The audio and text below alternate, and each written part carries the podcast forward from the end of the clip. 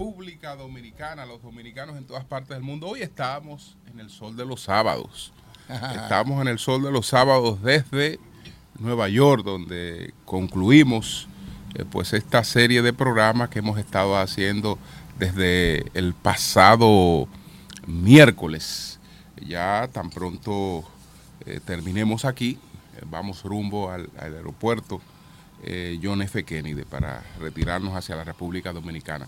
Buenos días a José, buenos días a Eury, a Pedro Jiménez, a todo el equipo de El Sol de la Mañana. Hoy estamos aquí en el Consulado Dominicano en Nueva York. En breve estaremos conversando con el cónsul Eligio Jaques y también estará con nosotros el congresista Adriano Espaillat, eh, entre otras eh, participaciones interesantes. Un saludo muy especial a todo el equipo del Consulado Dominicano eh, aquí. A Elías Barrera, a Francisco. A Francisco Santos, a, todos, a Rafael Santos. A todos los santos de aquí. sí, sí, sí. Esto es un altar. Yo, quiero resaltar la usabilidad, el formato del el escudo dominicano que tenemos detrás. Me encanta esta aplicación del escudo y deberían usarla incluso en actos oficiales más a menudo, porque está sobria, está fuerte, es muy bonita esta aplicación del, escudo, del escudo que tenemos detrás. Ahora, lo quitaron ustedes el escudo. Ok, ya. el, amplio, el amplio cepillín para que se vea full. Ok. Está muy chula esa aplicación. Está muy Muy sobria y muy institucional, pero muy informal al mismo tiempo, sin esa cantidad de colores que tiene el logo nuestro. No, pero el logo oficial es con todos los colores. Este bueno, pero oficial, tú, pero ese, eso no le quita nada, ¿eh? no, lo, no, lo, no lo altera en nada, simplemente que le da un formato un poquito más friendly, un poquito más simple, un poquito más informal, como si el logo estuviera en jeans y eso la y eso la, la, la, nueva generaciones lo consumen. La Casa Blanca hace mucho eso, con todo, ¿no? Con todo. De, de verdad que me gusta mucho. Muy bien.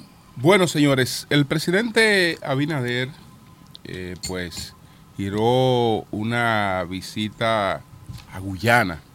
La giró en compañía de una comitiva empresarial porque Guyana a partir del 2015 eh, se ha convertido en un país eh, interesante. Es uno de los países eh, más pobres, con uno de los ingresos per cápita más bajos. Sin embargo, se ha descubierto una importante reserva petrolera a partir del, del 2015 y Guyana en estos momentos debe estar produciendo unos 400 mil barriles diarios de, petróleo. Probablemente nosotros, eh, la relación, parte de la relación de intercambio que hemos tenido con, Venezuela, pues eh, pudiéramos estarla intercalando o cambiando eh, hacia Guyana, en la medida que las inversiones que se están haciendo en Guyana, pues eh, den como resultado una industria petrolera eficiente, moderna, etcétera. Entonces, eh, parece ser que allí también hay muchas oportunidades de, inversión, muchas oportunidades de, de, intercambio. Guyana es un país que no llega al, millón de habitantes, debe tener unos 800 mil y tantos habitantes, no más de 100 dominicanos eh, residen por lo menos eh, de manera conocida, de manera registrada en, Guyana. Y eh, es en este esquema de los combustibles un jugador que pasa a ser un jugador que hay que tomarlo en cuenta. Un jugador que hay que tomarlo en cuenta. Entonces, eh, esa es la importancia, ese es el carácter de esta, de esta visita. Eso es una visita de negocios, de negocios para eh, eh, explorar las posibilidades que hay entre, entre ambos entre ambos países. Así es que saludamos esta visita del presidente Abinader a Guyana y le deseamos todo el éxito del mundo. Eh, tú, tú, escúchame Julio que te interrumpa. Leía yo parte de la crónica que se servían de esta reunión importantísima, que Guyana, le, eh, después de ser una islita prácticamente eh, aislada, una islita pobre, va tiene la proyección de convertirse en el cuarto productor de petróleo del mundo, por encima de México y de Estados Unidos incluso. Por encima, sí, por encima de Estados Unidos en producción de petróleo.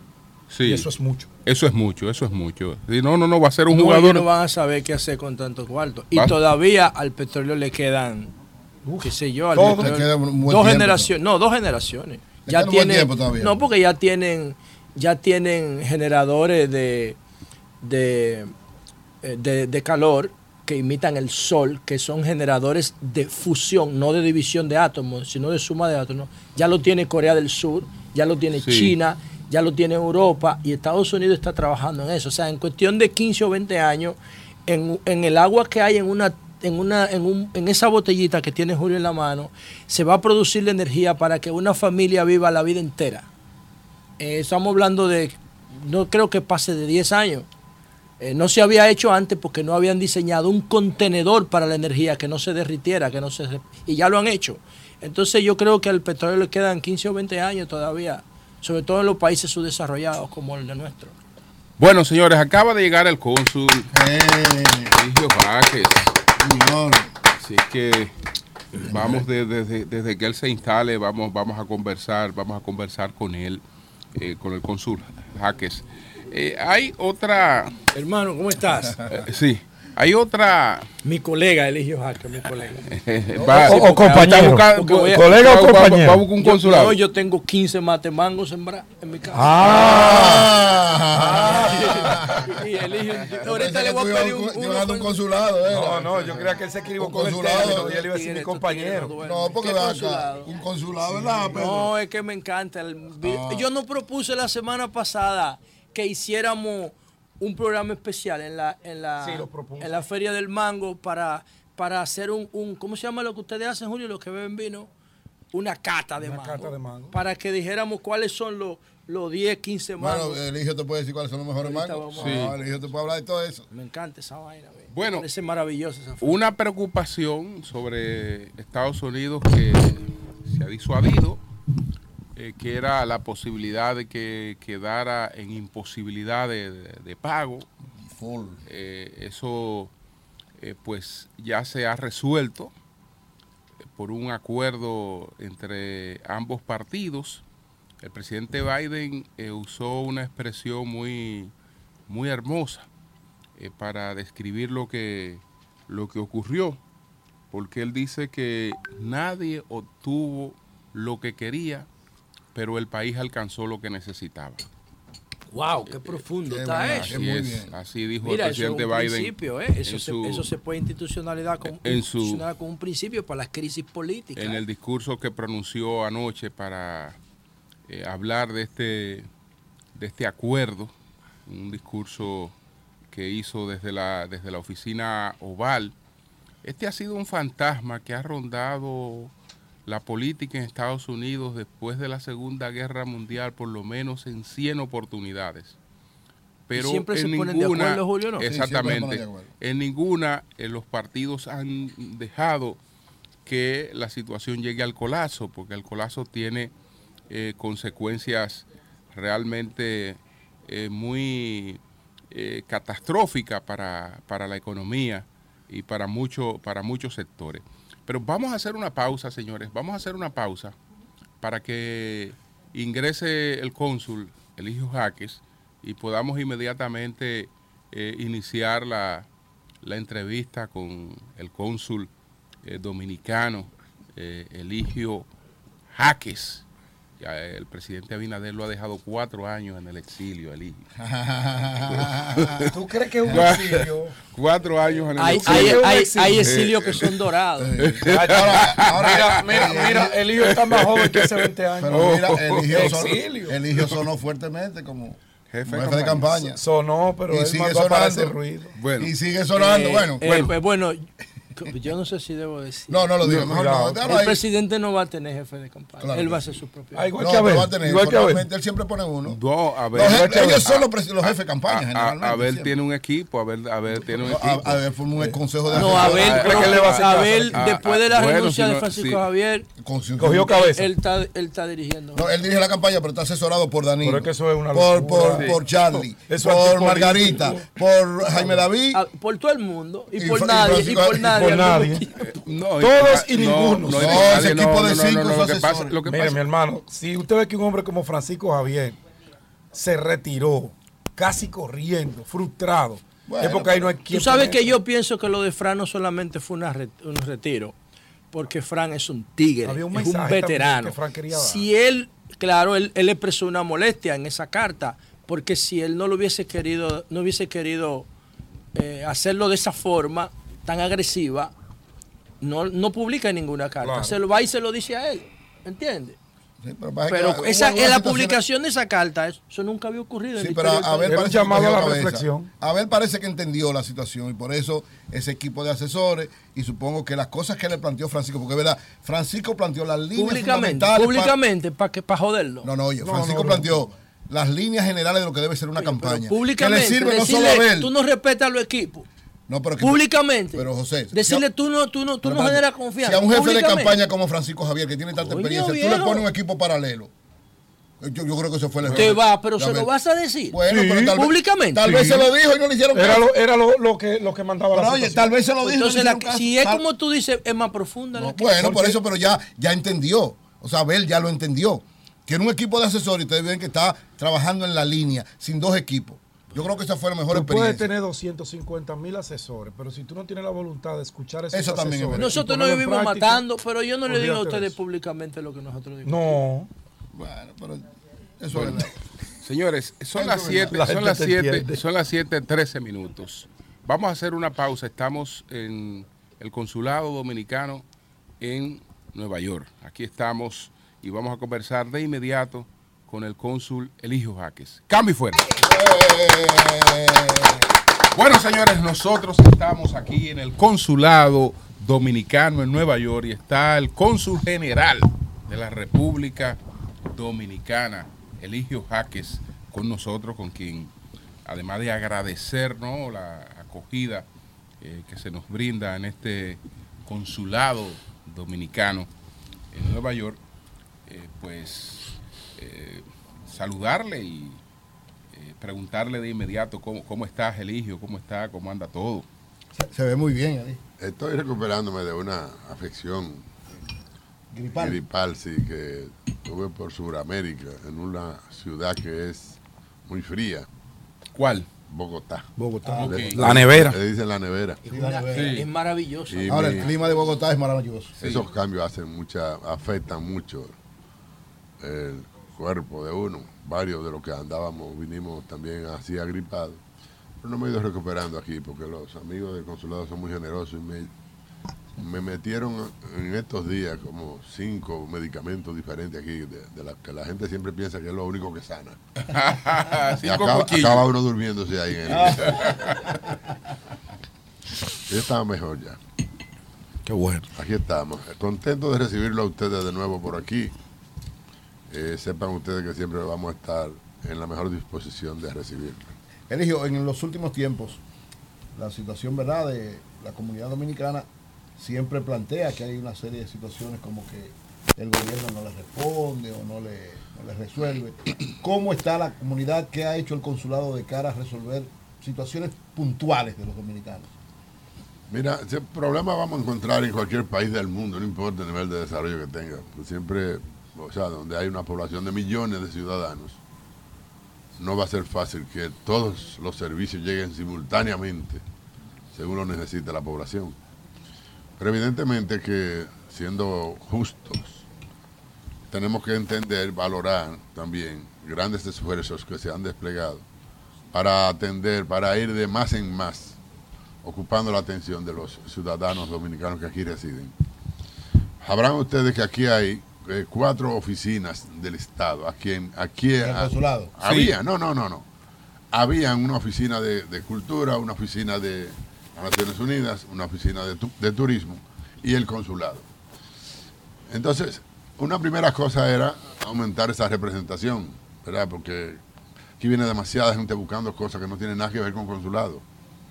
Aquí viene mucha gente buscando, eh, por ejemplo, apoyo para momentos de dificultad, de muerte, de enfermedades, situaciones que se le dan en la salud de la gente. Aquí viene mucha gente buscando apoyo para deporte, por ejemplo. Aquí viene gente viniendo a traer sus anuncios de desfiles, que son una cultura ya establecida aquí en la ciudad de Nueva York. tú tienes que tener una de dos opciones. O sencillamente te concentras en, sellar pasaporte eh, a los que vienen a buscar el servicio que le corresponde a esta oficina, a buscar hacer las apostillas, hacer los, la doble ciudadanía, hacer los, los poderes, y a los que no vengan a eso decirle no, esto no está para eso. O sencillamente tú, tú te haces representar al gobierno y comienzas a darle solución y respuesta en la medida de tus posibilidades a toda la demanda que viene de la población dominicana de aquí. Esa segunda parte de lo que nosotros hemos hecho acá. Y desde luego, este consulado era un poco más grande, más gigante, con mucho más posibilidades. En principio, cuando teníamos cuatro estados eh, a nuestro cargo, eh, eso incluye además de Connecticut y New York, que es eh, donde estamos ahora, también teníamos a New Jersey y teníamos a Pensilvania. Pero resulta que esas dos plazas habían solicitado, el gobierno anterior había solicitado a Washington la aprobación de sendos eh, consulados allí y en el gobierno nuestro, en el año 2021, 2022, fueron aprobados. Entonces nosotros nos desprendimos de New Jersey y de Pensilvania. Claro, nunca desprendernos de ello nos limitaba el radio de acción, nuestras posibilidades. Recordarán ustedes que en New Jersey habían en el año 2021 unos 302 mil dominicanos. más que 10 provincias. ¿no? pero vamos a hablar más que Madrid, más que el Boston, más que Miami. Y el día que se creó ese consulado, nosotros, sin pensarlo, sin nadie delegar en nosotros, fuimos de una vez y le tomamos posesión al, nuevo cónsul que se había designado allá, un amigo nuestro, de un campo de San Francisco de Macorís. Nosotros conocíamos a sus padres. Y por eso fuimos y lo juramentamos. Y el tipo comenzó de una vez, desde luego le pusimos el consulado a la disposición para la impresión de los pasaportes, para todo el servicio que él no tenía disponible todavía. Y prontamente, señores, ese consulado de New York se ha pasado a ser el segundo consulado del mundo. Del mundo. de la República Dominicana. por la población. Por la población. Por la población. Y la prestación de servicios. Entonces, eh, así ha pasado en su medida con el otro consulado, el de Pensilvania, en Filadelfia. ¿Y quién, quién es el cónsul de, New Jersey? Eh, se llama Ángel eh, Pichardo, un profesional y egresado de Rusia eh, muy conocido por la militancia del partido de gobierno en, la, en el estado de, de acá de, New Jersey, de New Jersey. En el, en el estado de Pensilvania está eh, Alexis Enríquez, uno que fue director interino de aduana en el gobierno de Hipólito. Hermano de Yadira. Sí. Exactamente. De modo que acá nos quedamos entonces atendiendo a Nueva York y a Conérico desde aquí. Eso no evita que vengan muchas personas de otros estados que no tienen eh, consulado o cuyos consulados le quedan muy distantes, como es el caso de Ohio, por ejemplo, como es el caso de acá varios estados de la, de la de las franjas. Ahora, ¿cuál es la población de este consulado?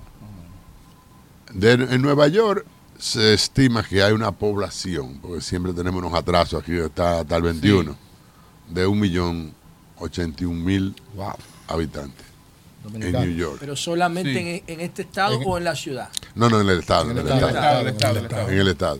Wow, de 8 millones que tiene eh, el sí, estado el 11, El 11, son, son 9 y pico, eh, da un 11% la población de los dominicanos. Tal, no es en vano que... Oye, si nosotros orientamos políticamente y económicamente a esta población, Pero avanzado, los dominicanos, porque tenemos, tenemos congresistas. Aquí debería haber una universidad dominicana. No es casual. No es casual que el alcalde de la ciudad, Eric Adam, haya designado en la semana que discurre a una dominicana nativa de Las Palmas de Herrera como vicealcaldesa. eso, es un reconocimiento a la cuantía y al trabajo de esa población, de esa comunidad que se llama la República Dominicana, acá en la ciudad de Nueva York. Y ya le hemos dicho nosotros, no es solamente la vicealcaldesa, ahí hay seis concejales, acá hay seis asambleístas que legislan como diputados en el Estado de, Nueva York. y, hay también un, un, congresista que legisla en el Capitolio de Washington. y hay también 24 24 jueces en las cortes del Estado, en las cortes de acá de los condados. Y hay también unos 3.000 policías dentro de los casi 30.000 policías que tiene la, ciudad de origen la proporción? Repítelo, por favor. ¿Los policías cuánto hay? De 3.000 de 30.000, el 10%. El 10%. El 10%.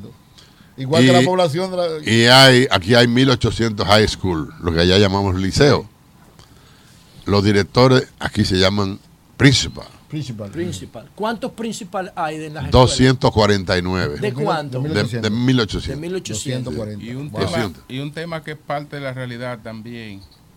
¿Cuántos eh, están en la población penitenciaria? ¿Qué porcentaje? Esa no te la tengo. Te la debo para el próximo programa. Ok. Esa información. Ok. Eligio, eh, bueno, siempre tú has tratado de eh, usar esta plataforma para impulsar los, los productos de, del campo dominicano. Eh, entonces, queremos saber qué, en qué cosas se han logrado, qué, qué otras oportunidades tú entiendes que tenemos abiertas. Mira, ayer ustedes vieron al presidente que fue a Guyana. Sí. Sí. Yo seguí paso a paso esa visita del presidente. Aquí hay mucha manera. Cuando ustedes vienen a llegar aquí, ya yo he leído seis resúmenes de prensa que me llegan todos los días. Esa visita del presidente a Guyana, que parece una, una isla pequeña, de 210 mil kilómetros cuadrados, relativamente pequeña. Hay una que es más pequeña que ella, que es Aruba, que ya la hemos estudiado también eh, a través del cónsul dominicano allí, que se llama Luis Eludi Pérez, que ha estado en contacto permanentemente con nosotros, tratando de interesarnos sobre la eh, el, escenario como, como destino de parte de nuestra mercancía desde República Dominicana. Porque allí, al ser tan pequeño y tan turístico, porque ellos tienen una población muy pequeña, yo no la voy a decirles porque tiene dos números diferentes en Google, muy distantes. Pero dice que recibe al año aproximadamente en ese pedacito de tierra, reciben 1.9 millones de, turistas. Aruba. Sí. Entonces me pareció que esa visita del presidente a Guyana tenía un interés muy particular, reforzado ahora con la idea de la inversión que se anunció también, la posible inversión en el ámbito eh, el, eléctrico, la generación eléctrica. Allí también esa es una plaza de turistas que pues, los turistas tú sabes que son gente de alto consumo y que tienen demanda, que no puede ser que con lo que aparezca, sino que tiene que tenérsele ahí lo que se le va a dar en cada hotel.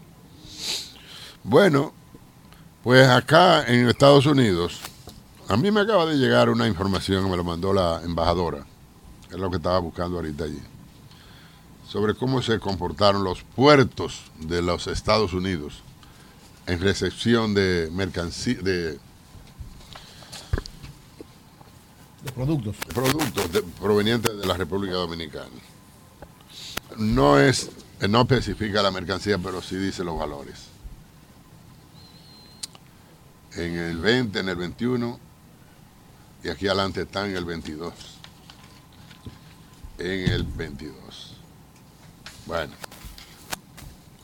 yo le quiero decir a ustedes, parece increíble, en la manufactura, productos de zona franca, óptico, fotografía, primero, segundo, tabaco, manufacturado, productos eléctricos, eh, artículos accesorios, plástico, artículos. En, en enero, entre, entre enero del año 2020 y enero del año 2021, la variación en la importación fue de 25% en el 21. Variación, es decir, estamos hablando de crecimiento. Crecimiento, sí. Ok. Crecimiento. Aquí hay cinco, eh, no, varios muelles donde, donde desembarcan los barcos que vienen desde República Dominicana. Miami, San Juan. Miami es el número uno. San Juan número 2 en ese mismo orden, Tampa número 3, New York número 4, Filadelfia número 5, New Orleans número 6, Wilmington número 7 en North Carolina, en Illinois, Chicago eh, número 8 y Baltimore número 9. Esa, esa importación que se genera al mercado americano es, para ti, es, digamos, pequeño. Tiene un gran significado para nosotros como nación, pero es pequeño comparado con las enormes importaciones que hace Estados Unidos, que también exporta mucho. Sí. Exporta mucho. Y yo quiero decirle, aprovechar este canal, este programa, para decirle que particularmente yo que soy un productor exportador, debo decir que hemos sufrido en carne propia un trato inadecuado de parte de Estados Unidos con las exportaciones agropecuarias desde República Dominicana. Un trato inadecuado. Inadecuado, sí. ¿Por qué inadecuado? Porque hay un acuerdo que tiene Estados Unidos con 21 naciones del prechequeo que prechequean en el estado. Claro.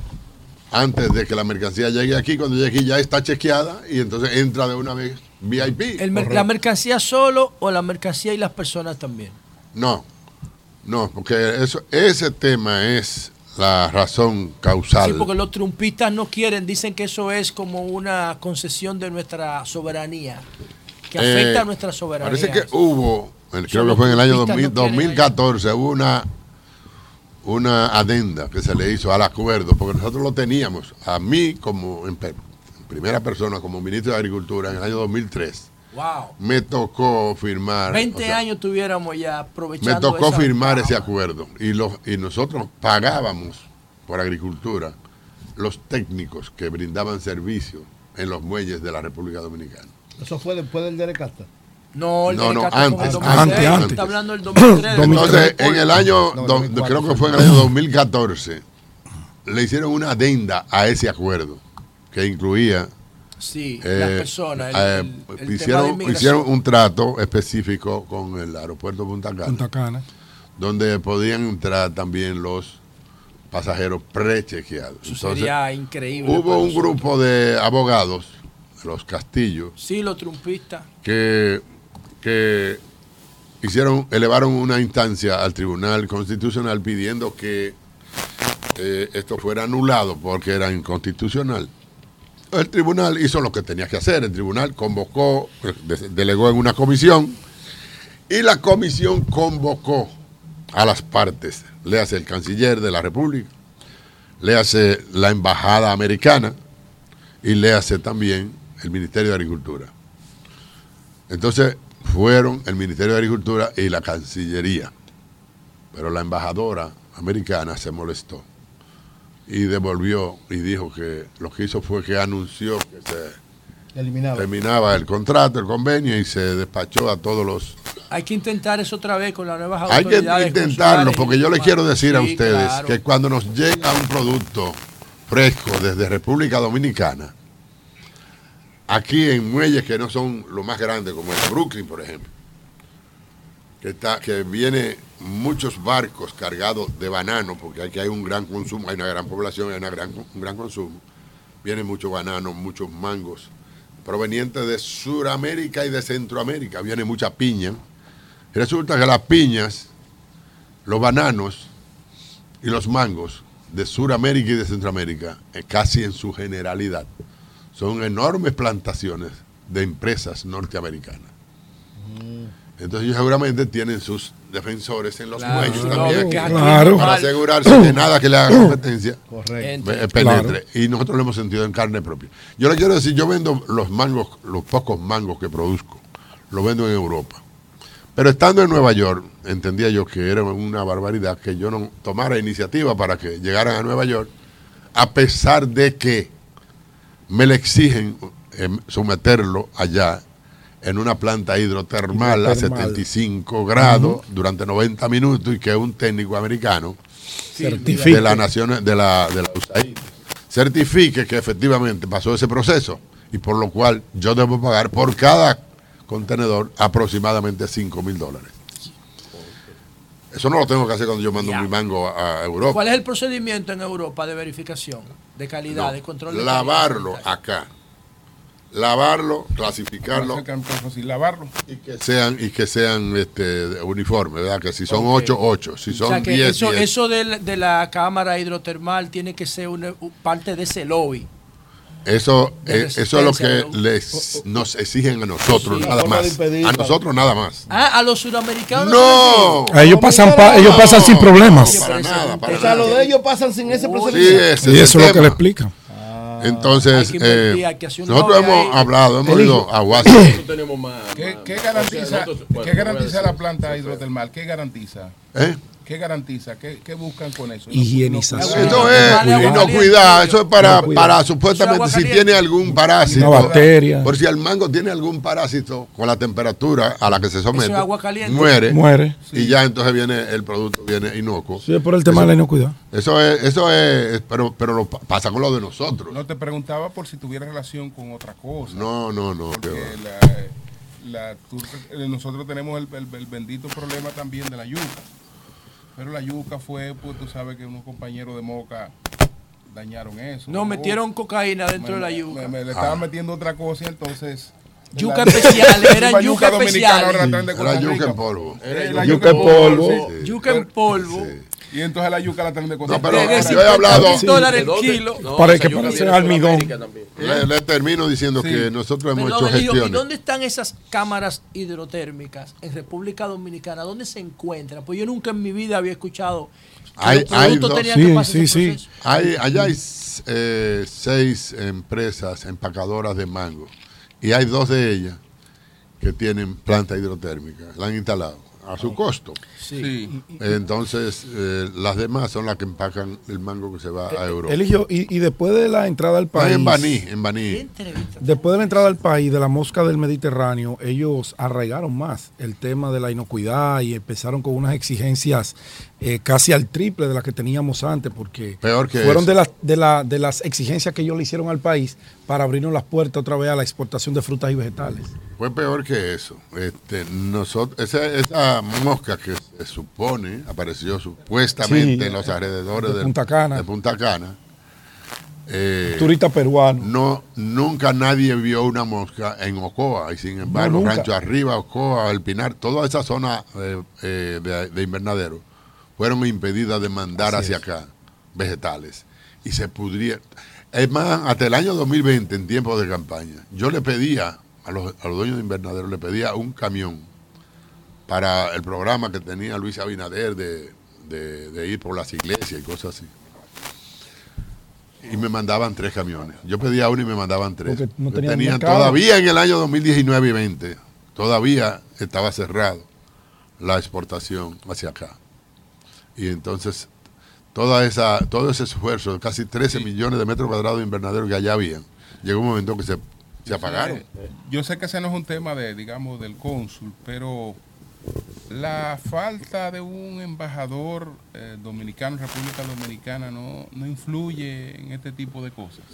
Evidentemente nosotros celebramos cuando nombran un embajador en Haití, Estados Unidos Y cuando los nombra en cada país del mundo, y se pasa, creo que son casi tres años, eh, que no tenemos embajador. En el dominicano pasó una situación porque nombraron uno, lo aceptó y después lo mandaron por otro lado, porque nombraron uno hace como un año.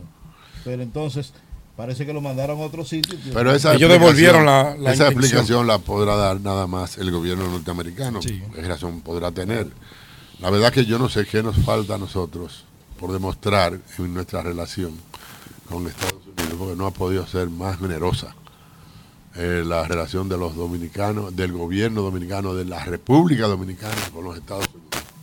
Y yo siento que se puede, que parte de lo que hay que mejorar es de aquí para allá. O sea, de Estados Unidos hacia allá, hacia República Dominicana. Y este tema del prechequeo puede ser un, un jalón que puede ayudar mucho a, y, la, la, designación del embajador también, pero el gobierno americano tendrá sus razones por lo cual habrá dejado para tan tarde la designación de un representante en una nación tan amigable de Estados Unidos como lo ha sido la, República Dominicana. Eligio, hay algo que me preocupa y es el tema que ha sido una queja constante, aunque tú no eres el embajador, pero por la experiencia que tienes en el sector de la producción eh, agrícola en el país, de manera especial en el Mago, y tu experiencia como ministro de Agricultura, yo sé que en algún momento te han eh, tocado el tema. Tiene que ver con las importaciones de aquí hacia allá de productos como el pollo, el huevo y alguna materia prima, que dicen los productores de pollo y huevo que les ha mermado su sector, que lo tiene prácticamente a los productores pequeños al borde de la quiebra. Ustedes han tratado de, reunirse con las autoridades que tienen que ver aquí con la agricultura para de una manera u otra en el acuerdo, que porque eso pertenece al DERECAFTA, eh, paliar un poquito la situación porque allá no llegaban, a, por ejemplo, al 2018, 2019, nunca se llegó a importar desde aquí mulo de pollo más de 2 millones y llegamos a la cifra récord de 3 millones, 3 millones 500 mil eh, kilos de, pollo y los productores están preocupados porque dicen que producirlo le cuesta más que venderlo. Mira, este, debo decirle que yo soy productor de pollo desde el año 1986, permanentemente. Y yo me jacto de decir que cuando fui ministro, nunca los productores perdieron porque yo me conocía esa alza y baja del, del eh, en el Y es verdad que pierden. Honestamente, es verdad que cuesta más producir un mulo de pollo que importarlo. Mira, José, hay unas fechas muy difíciles para los productores avícolas, que son la cuaresma, que tiene seis viernes de adviento y un miércoles de ceniza. ¿Por qué eso? Que los religiosos no consumen pollo. Entonces, el consumo entonces... ¿En un pueblo católico? El, consumo entonces, que era de... Eh, el consumo entonces, que era de medio millón de pollos diario, bajaba esos días a 150 mil. Más de la mitad. Entonces los, los, los 350 este mil que sobraban el miércoles de ceniza se ofertaban al mercado junto con los, cinco, con los 500 mil que tocaban el, día siguiente, el, el jueves siguiente. Cuando pasaba la cuaresma ya habían pasado seis días. Entonces quiere decir que habían casi dos millones de pollos en exceso, eh, ofertándose a un mercado que nada más demandaba que nada más demandaba medio millón de pollos. Perdón, Elijo, ahí mismo, ¿tú sabes si, si todavía esa influencia eh, medieval de la Iglesia Católica sigue impactando a los productores de pollo en tiempo de cuaresma? ¿Esa brujería? Desde entonces, nosotros usamos un método que era que sacábamos del mercado dos millones de pollos. Luego que pasa la cuaresma, viene el verano. Y en el verano mueren más pollos de la cuenta. Hay una mortalidad normal, ¿verdad? Que es de 3, 4, 5%. Ahí sube a 8 y hasta 10. Entonces, esos dos millones que tú guardaste en la cuarema, tú lo comienzas a sacar al paso. Y tú mantienes una estabilidad en, el precio permanente. Cuando tú hablas de guardar es que se frisan. Se frisan a costo del gobierno. Nosotros pagamos 14 millones de pesos mensual por el enfriamiento de esos pollos. 14 millones. Para usarlo en el verano.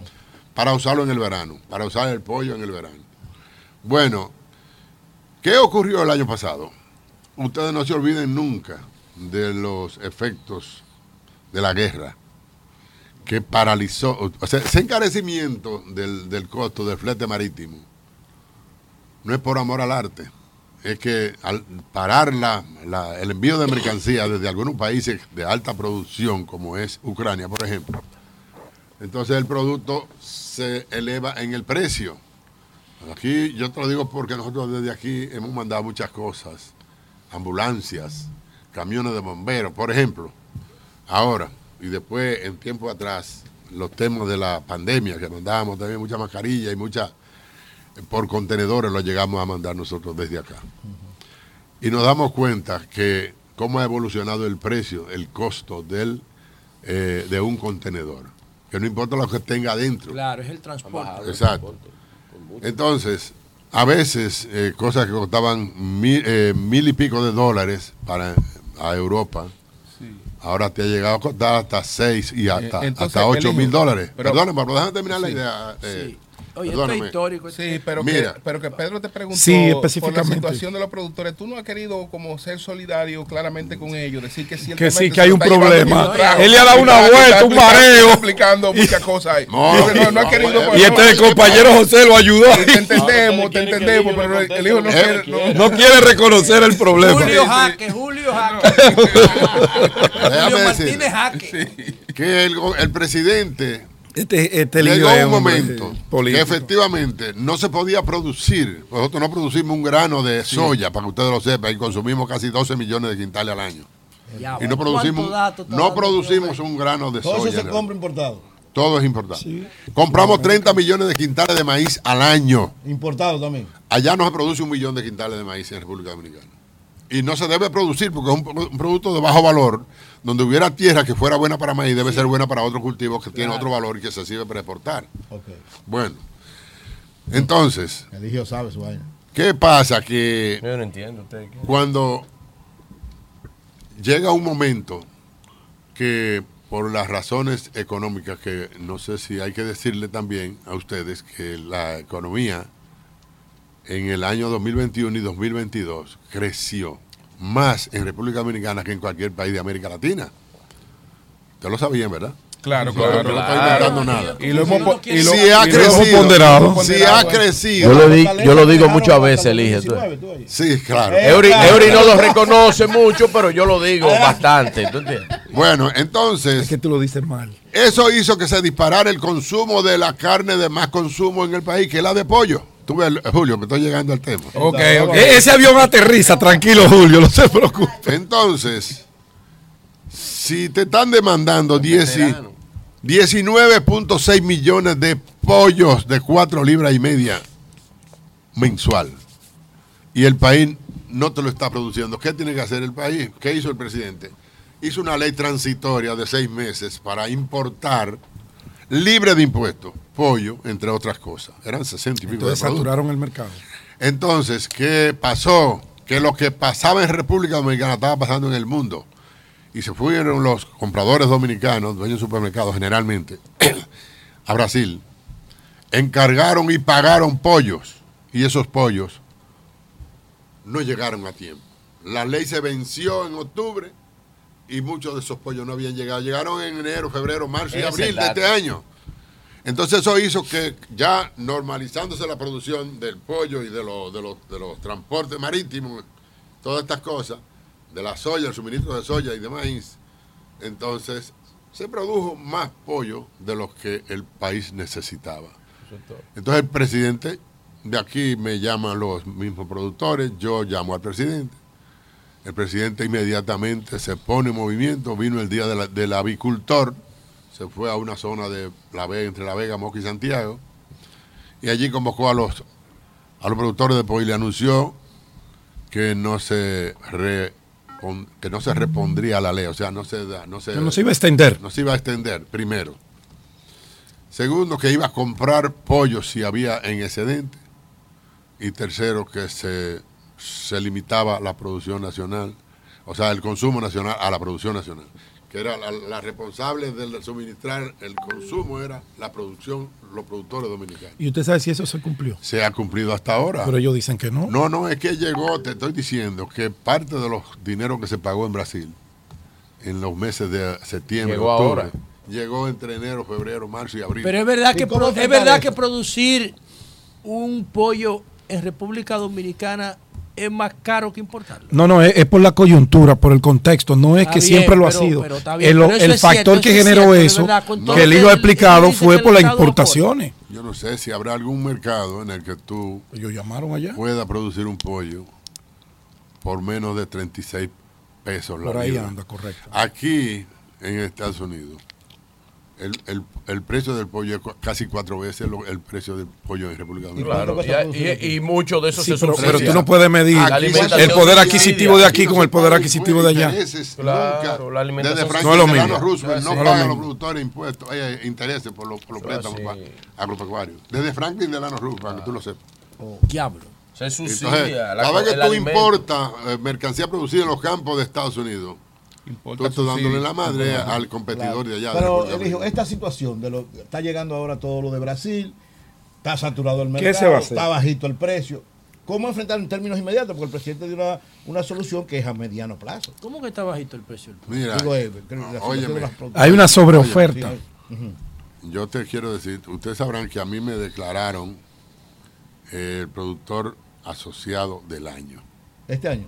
Sí, me declaró Pollo Cibao, que no es la raza que yo desarrollé. Allá hay dos ¿Tú desarrollaste una raza allá? desde el año 93, por Dios. Es que tú ahora que estás sembrando los mangos. Yo me estoy metiendo en ese mundo. póntale, póntale la vaina esa. Salte de ChatGPT y ponte en la vaina ahí. Ven a la tierra. Allá, hay tres razas. Una tiene 58% del mercado, otra tiene 40% y otra tiene 2%. ¿Cuál es la tuya? La de 58. La más grande. Oye, esa vaina. La más grande. Entonces, o sea, el pollo que más se consume allá lo dice. El de Ligio Tú estás hablando posiblemente del hombre que más sabe Pero le agregaste algún valor o simplemente importaste el modelo. No, allá llevamos la abuela, la gallina abuela. y la instalamos en una colina que hay en Guatapanal. Un grupo de 19, de 19 granjeros. Entonces, desde ahí nace la madre del pollo. Y, la y esa madre es la que produce el huevo donde sale el pollo. ¿Cómo se llama? Cop Caribe, es la raza Cop. Esa es propiedad de Tyson Foods. La Tyson es la empresa avícola más grande del mundo, y es la más grande de aquí de Estados Unidos. Ella tiene eh, su, su, subsidiaria Cop Bantre, es dueña del 19.99% de la compañía eh, eh, Caribe, que tiene su sede en Santiago y por cierto el día 16 celebra su ¿Tú estás yendo esa vaina? de beneficios. Eligio. Pero, pero, te decía, ¿cómo enfrentar ahora esta situación? ¿Entiendes tú? ¿Cuál es ella? La, la de la, de, llegada de tanto de tanto pollo la sobreoferta y la situación ya no hay ya no hay problema ya no hay los pollos los pollos después que pasan de 36 pesos en el mercado 36 pesos en granja son rentables después que pasan de 36 pesos porque el costo está de ahí para abajo. Usted está escuchando, es 36 pesos el costo de producción, ¿eh? En, granja. Y lo venden a 75. No, no, no, no, no, no, eso que todavía no Explícale a gente que vive hablando. Es 36 en granja, tú vas a comprar granja. se queja mucho también. Mira, el pollo no es pescado. Tú coges dos pejecitos de seis meses le corta la cola y le saca una pequeña tripita que tiene. Sí, la tilapia. Y ya te quedan nueve libras y media. Así es. El pollo, tú coges dos pollos de 5 libras, le saca las Tiene que plumas, la mitad. le corta la cabeza, si le quiere le corta las uñas también, le saca las, las tripas, ¿verdad? Y te quedan 7 libras. O sea, tú gastaste 3 libras. Obviamente ustedes usan eso otra vez en el proceso. No, no, no, no, no. No porque ellos lo venden. Ya no. No, no, no, no. Eso se puede usar para fines de, proteína, de, para alimentos para, para, los animales, pero ese no es el caso. vamos a hablar de política. Vamos a política, ya. Así es.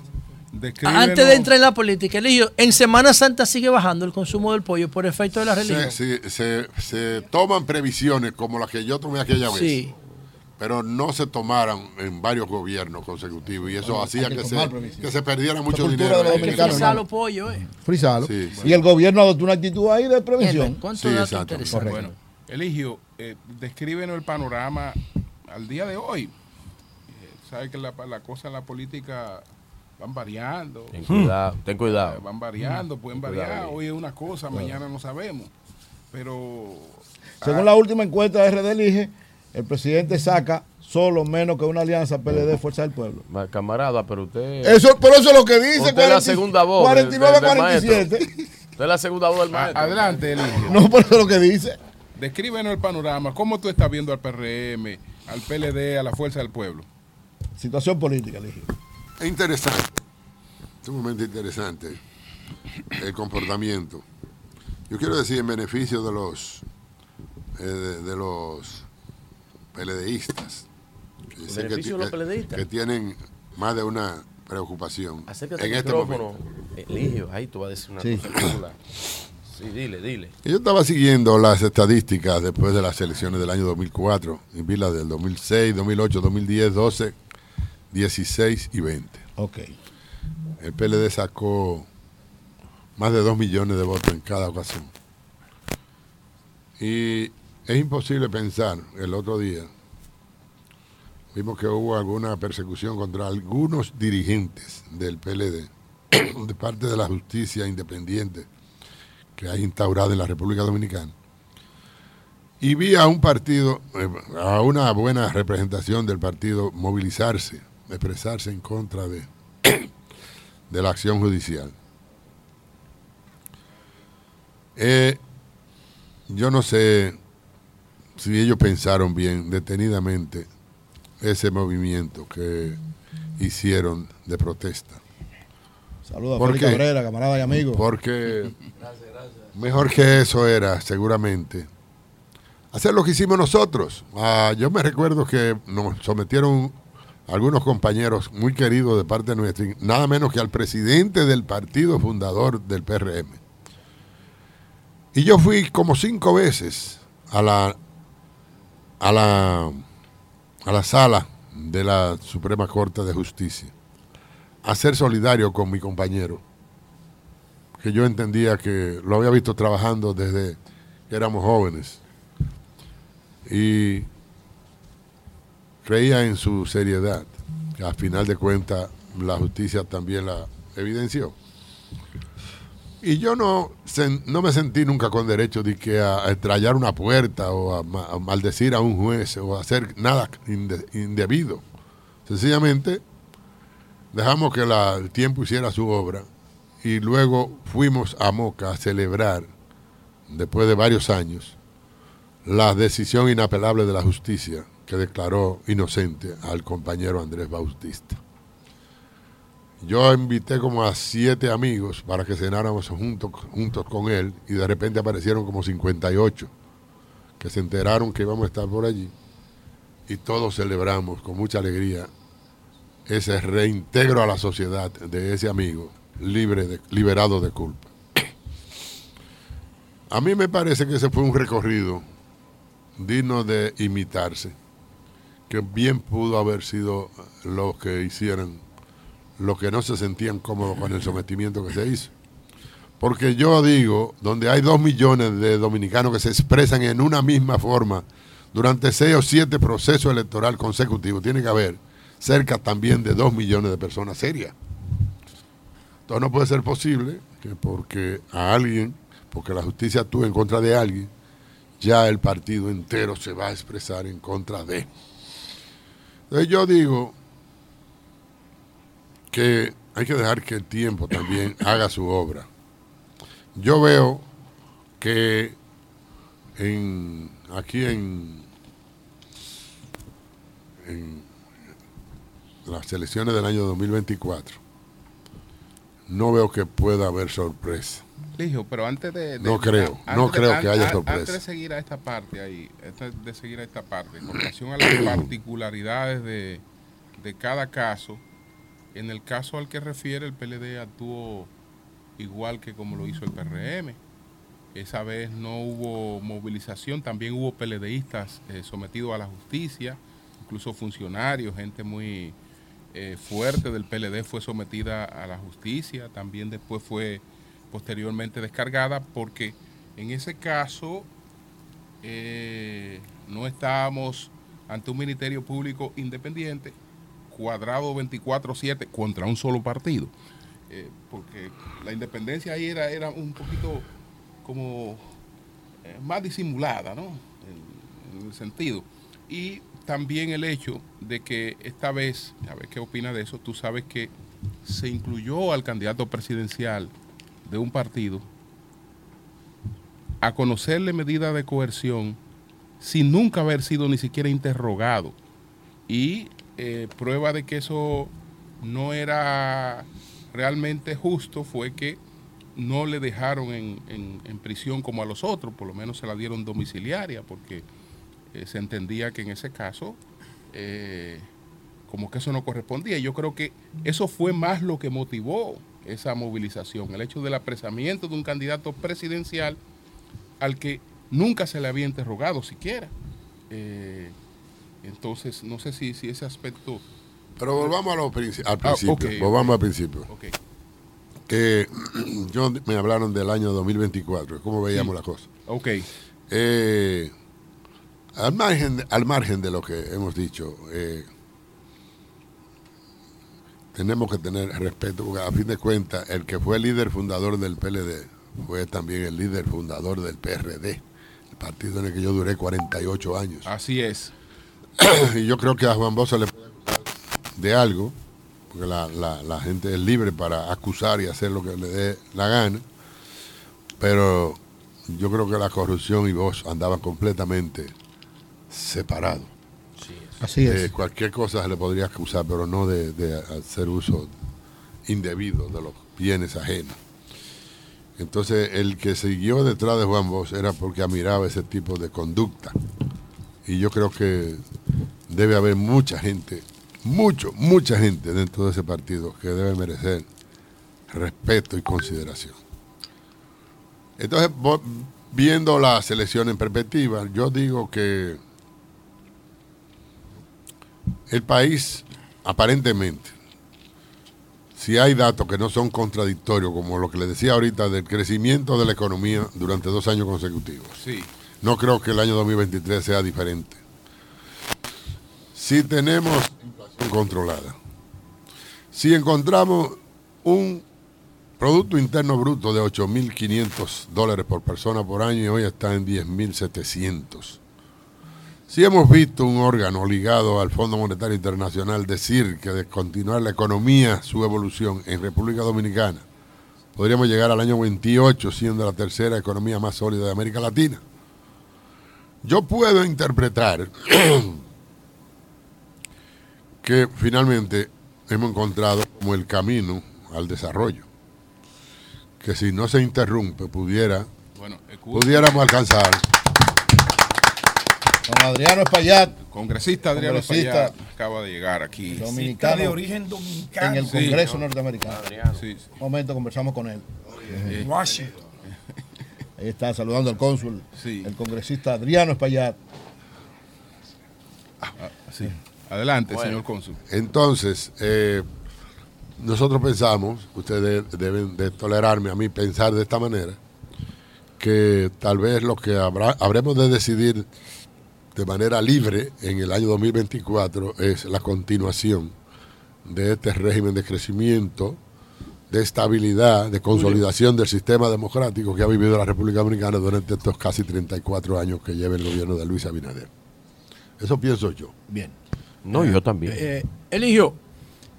Y José. Una pregunta un poco personal.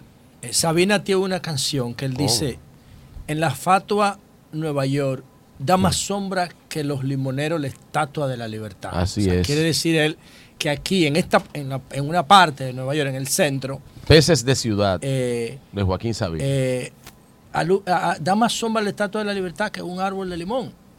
Porque todo es eh, rascacielos y Gira en torno a ella. Y entonces, un hombre del campo, con esa trayectoria impresionante que yo particularmente no conocía, lo, Ten cuidado, con humildad y tú venir a la Fatua Nueva York, donde tú no tienes contacto con esa gallina eh, caribe, con, toda esa variedad de mango. Sacó el hijo del tema. ¿Cómo? Sacó el hijo del tema. Pero qué tema, yo a mí eso es lo que me interesa. A mí no me interesa. Yo lo que quiero saber ¿Cómo, ¿Cómo ha sido para ti este choque? Porque tú eres un hombre de campo. Sí, pero un dirigente político. Sí, pero él se siente bien aquí en Nueva York. Vamos a ver, ¿Qué diablo? ¿Y tú cuántos voceros que tienes, le ¿Tú puedes hablar? No, él va a hablar. Te va, él se siente bien. Él te va a responder un dirigente político. Me lo ha dicho varias veces. Adelante. estamos en, en, en, una, en una ciudad rodeada de dominicanos. O sea, los que vienen aquí son dominicanos. Dominicanos. O sea, tú estás como si estuviera allá. De todas esas granjas. Para fortuna mía. Pueblos. Yo. Aquí están. Eh, soy como una especie de ermitaño que estuve viviendo en 14 pueblos de República Dominicana. Y yo viví en Israel. Y yo viví en Washington. No por mucho tiempo. Estuve estudiando inglés en Washington en el año 86 también. Y en el año 90, 92, en el segundo semestre, me fui a estudiar avicultura de alto nivel a Israel. Entonces de allá fue que yo descubrí la raza COP, que era de Estados Unidos y era la mejor en Israel. Y de ahí fue que me, la llevé para allá. Para fortuna nuestra, lo apreciaron los granjeros y ahí está la, gran, la, gallina COP con un 50. Cada vez que se vende una gallina COP, tú recibes un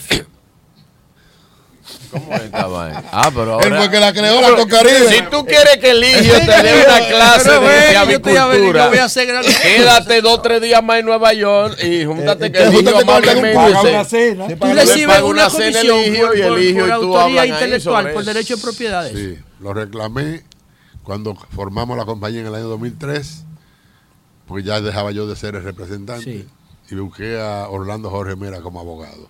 Y lo tiene. Y me dieron Míralo ahí. Un fit. Un fit. Claro, a preguntar bueno, señores, está podrido mire, Ey, ¿qué pasó? Vamos, a, vamos a hacer una. Hay mucho gasto, ¿verdad? Vamos a hacer una pausa. Tú no, oye, que por derecho intelectual. Sí, para continuar con nuestras conversaciones en el día de hoy. Desde el consulado dominicano en Nueva York. Estamos, señores, hoy. Cierre extraordinario. En el sol de los sábados. Wow, qué entrevista. Brillante entrevista. Retornamos en breve. Triplica su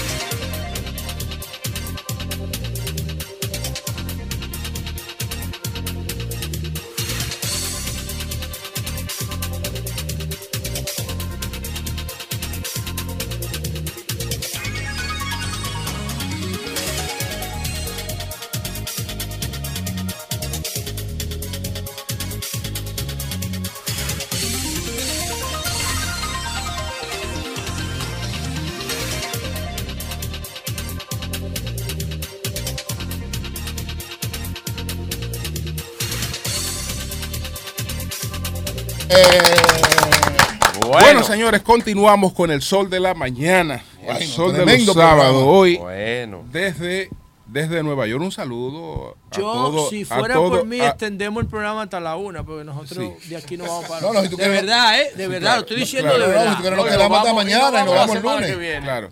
Claro, un saludo, señores. Corrido porque de aquí no vamos para un saludo muy especial. se queda José aquí en Nueva Un saludo muy especial a ese equipo formidable del Sol de los Sábados. Sí, señor. Que hoy nos, prestaron, nos prestaron el espacio. nos prestaron su espacio. Su espacio.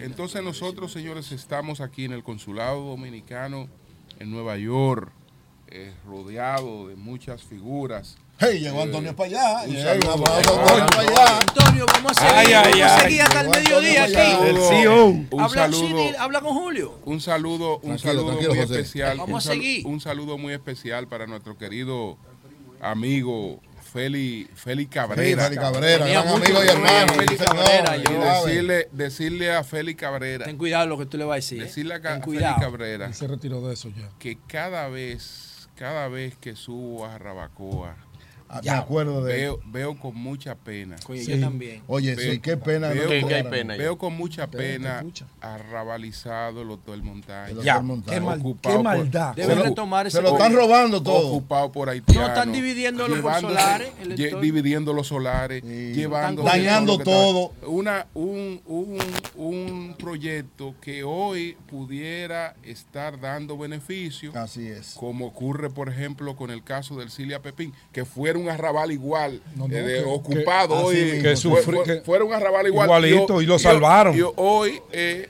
El mejor negocio del Estado Dominicano Y hoy es un centro turístico. La belleza. eh, Muy lindo y además beneficioso para el Estado. Sin embargo, sin embargo, el Hotel Montaña está ahí eh, Haciendo nada. arrabalizado totalmente. Dañándose cada Una vez. maldad. Totalmente. Entonces eso, indica que cuando los gobiernos, cuando las cosas deciden emprender un proyecto, señores, hay que llevarlo a cabo, porque siempre se van a ver, va a haber populismo, siempre va a haber gente que quiera eh, meterse Oponerse. en el medio, oponerse, eh, porque bueno, hay que oponerse, No es que la oposición deja muchas cosas. hay que oponerse. Uy. No, no, ahí pero en este caso no había. ahí está de parte Marino no había otra Ah, intención. pero- está no. el daño, Aunque fuera una general. intención inapropiada, era buena la intención de él. ¿De quién? No, no, de Marino. La, la intención que era aunque buena era la fuera la- inapropiada, la, ¿eh? intención, la intención en buena- principio. Hasta era- nosotros perdón, tocamos buena no. vaina. La- la era noble. La intención noble era desarrollar el proyecto. La No, la intención noble era que no, su eso era- la mejor, oye, la mejor mira, opción. mira, la, mira la nobleza ahí, como está Oye, lo que yo estoy diciendo. Claro. Sí, Claro. pero lo mejor era Quebraron terminar el proyecto. Lo que yo estoy diciendo es que Claro. la actitud de Marino era noble, era sana. Pero estaba equivocado. Pero es otra cosa. Estaba equivocado. Ah, no, pero estamos era que equivocada, estaba pero eso no le quita la, no- No, la, la nadie buena está intención. diciendo que hubiera mala intención. Todos que era Sí, incorrecto. sí, Pedro dijo otra cosa. Bueno, No, No, Pedro no. dijo ninguna No, porque cosa. había otra mala intención. ¿Tú sabes por qué Pero Pedro no dijo. Escúchame, el Pero video vamos está ahí. ¿Tú sabes por qué? Porque a nosotros nos quisieron montar en esa misma ola populista. No, pero es que eso, yo no Como estoy hablando de eso, anarquía. estoy No, hablando del no, proyecto de él. Claro. Que el proyecto era bueno. Bueno, no Incluso, buenísimo. Yo Bueno, creo que se debe retomar. Señores, pero, pero- Marino pero- no pero- lo hizo pero- con otra pero intención. Es que pero nadie ha hablado de Marino pero para retomarlo ahora hay Yo que no he hablado de Marino. ¿Cuánto, cuántos Yo respeto de mucho a Marino. perdido ahí? Que hay que buscarlo tres o cuatro veces ahora. En todo el sentido. tiempo. Desarrollo Bueno, para, la zona, eh, la, la provincia, generación Bueno, de empleo. señores, Pero no congre- pensaron en nada de eso. Todo bueno. era corrupción. Está con nosotros el congresista Adriano Espaillat. También está la diputada de Ultramar, eh, Serbia Iris eh, Familia, la diputada de Ultramar. Está también el doctor eh, La Antigua con nosotros, además de, de Félix Cabrera.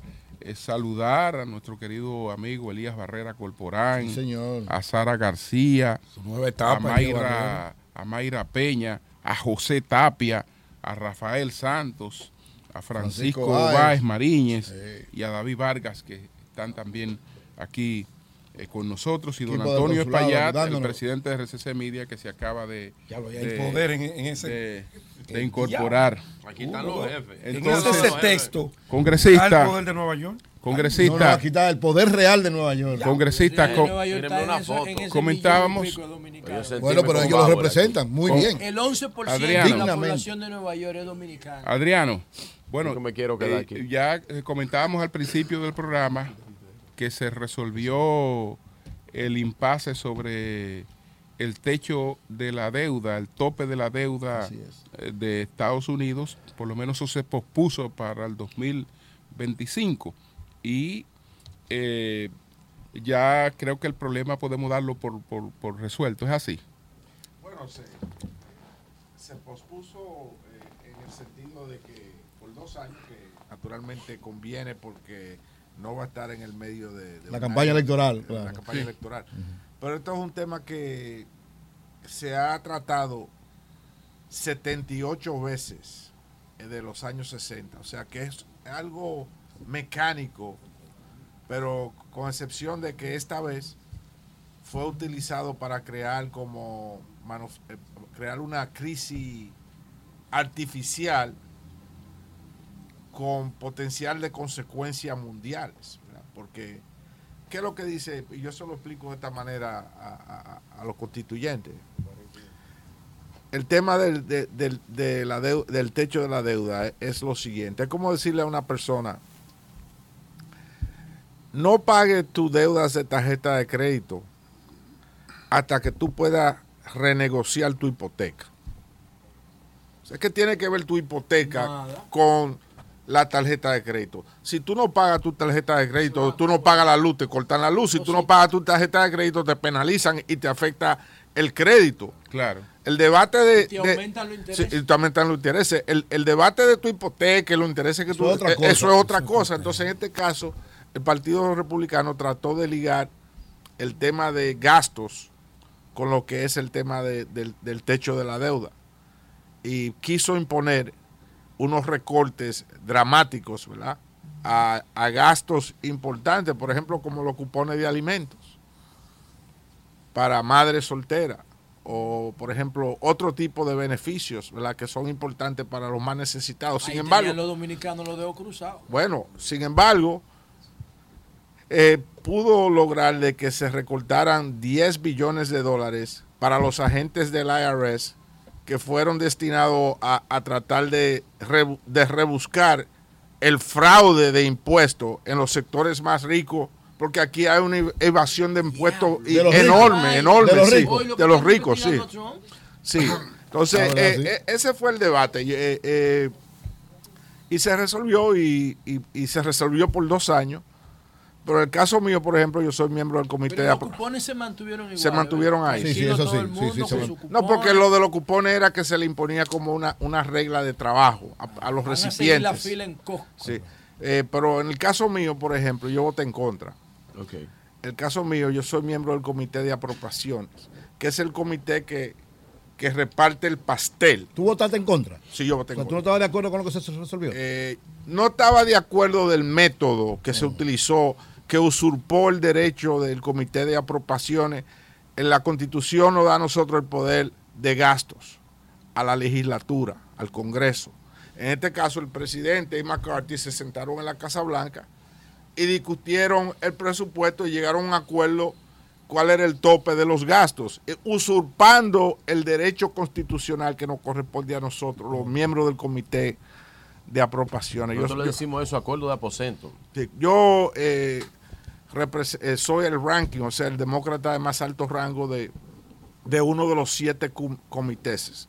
Esperamos que cuando lleguemos a la mayoría el año que viene me, me, ponga como presidente de esa comisión y me convierto en uno de los siete llamados cardenales, que son los siete dirigentes del comité de apropiación que, que determinan los gastos en el país. Pero si el presidente... O sea, el comité entra, de apropiación es el que decide dónde gasta, se gasta el, el, exacto, el, el presupuesto. Exacto, exacto, Y entonces lo que hicieron fue que el presidente de la Cámara de Diputados, o del, aquí de los representantes, con el presidente, decidieron aparte de ustedes. Aparte de nosotros, sí. O decidieron lo, el tope de gasto. Ahora nosotros tenemos que entrar al comité y determinar dentro sí. de ese marco de, de, acuerdo cuánto se va a gastar en qué, en qué área de, definitiva. Eh, en, en defensa, en otro, en, uno de los siete, en cada uno de los siete subcomités que hay. Entonces, por tal razón yo voté en, contra y, prácticamente todo, un gran número de los miembros, incluyendo la presidenta del comité, que es de, alto liderazgo del Congreso, votamos en contra porque si tú no estás quitando el poder constitucional a nosotros de determinar cómo se, cómo se gasta el dinero y cómo se establece el presupuesto, el presidente, el ejecutivo está usurpando los derechos constitucionales de nosotros, entonces votamos en contra. Pero los números estaban ahí para que se aprobara, él se aprobó y, y pudimos, eh, pudimos realmente evadir una catástrofe de, de, carácter mundial, porque no se trataba nada más de la economía claro, norteamericana, claro. sino de la mundial. Sí. sí, Adriano, bueno, adelante. Adriano, en el inicio usted decía bienvenido a Sol de la Mañana.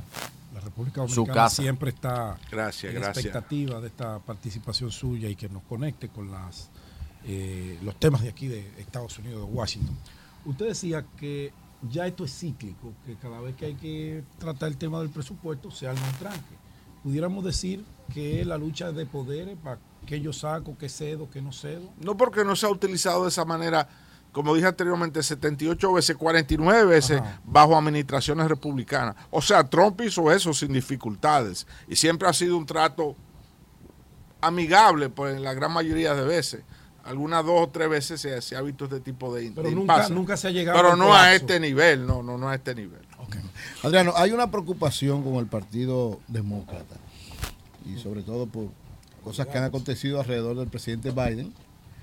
Hace dos días tuvo una caída y en varias ocasiones ha tenido situaciones que, que para un el estadista del principal país del mundo llama preocupación.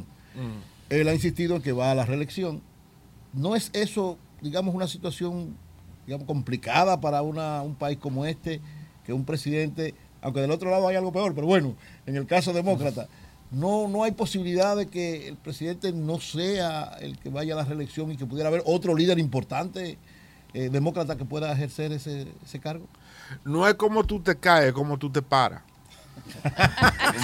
Porque, porque, porque, porque, todos nosotros. Antonio, sacó de abajo, Antonio. todos, todos nosotros aquí nos hemos caído en un momento u otro. Pero vamos a ver cómo que nos levantamos. porque precisamente, pero precisamente ayer mismo, antes de ayer me parece que fue, eh, dieron a luz los números de empleo. En el mes de mayo se crearon 339 mil empleos nuevos. O sea, así se paró Biden. Así se paró Biden. el desempleo, el porcentaje de desempleo más bajo en la historia de los Estados Unidos en los últimos 60 años. Eh, el arquitecto de la ley de infraestructura y trabajo, una inversión en la infraestructura mucho más grande que la, la que hizo Eisenhower, que fue el padre de las redes de de y infraestructura de los Estados Unidos.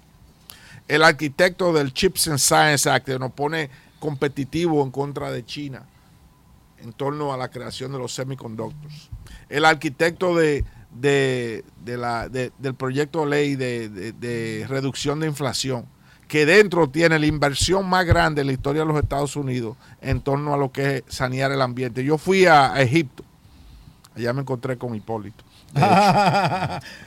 preguntó por el hijo. eh, y, en la, en la conferencia eh, eh, global de, de ambientalista, el tema principal de más agrado para todos los participantes fue la inversión que hizo el gobierno norteamericano y Biden a la cabeza en torno a, la ley de inflación, de, reducción de inflación, que tiene dentro de, de esa ley una cláusula amplia de inversión para sanear eh, eh, el ambiente, incluyendo 60 billones de dólares para proyectos comunales así, que buscan mejorar la situación del ambiente en las comunidades. Sin embargo, ¿tú sabes qué pasa? Yo valoro mucho el, gobierno de Biden, creo que ha sido un gran gobierno y él un gran presidente. Y uno así como critica a Trump, que no debería dirigir ni una letrina nunca más, uno también tiene que ser objetivo. El problema de Biden no es solamente las caídas, es que también hay un aparente deterioro, físico. O sea, los otros días saludó al Papa como si fuera un jugador de béisbol. Y, esas cosas hay que decirlas. ¿Por qué? Porque de Associate Press, ayer yo leía la encuesta, publicó una encuesta y dijo que después de las elecciones de noviembre, el 52% apoyaba que Biden se volviera a presentar. Pero en marzo eso bajó a 37%. Y entonces el problema es que ese deterioro cognitivo no avisa.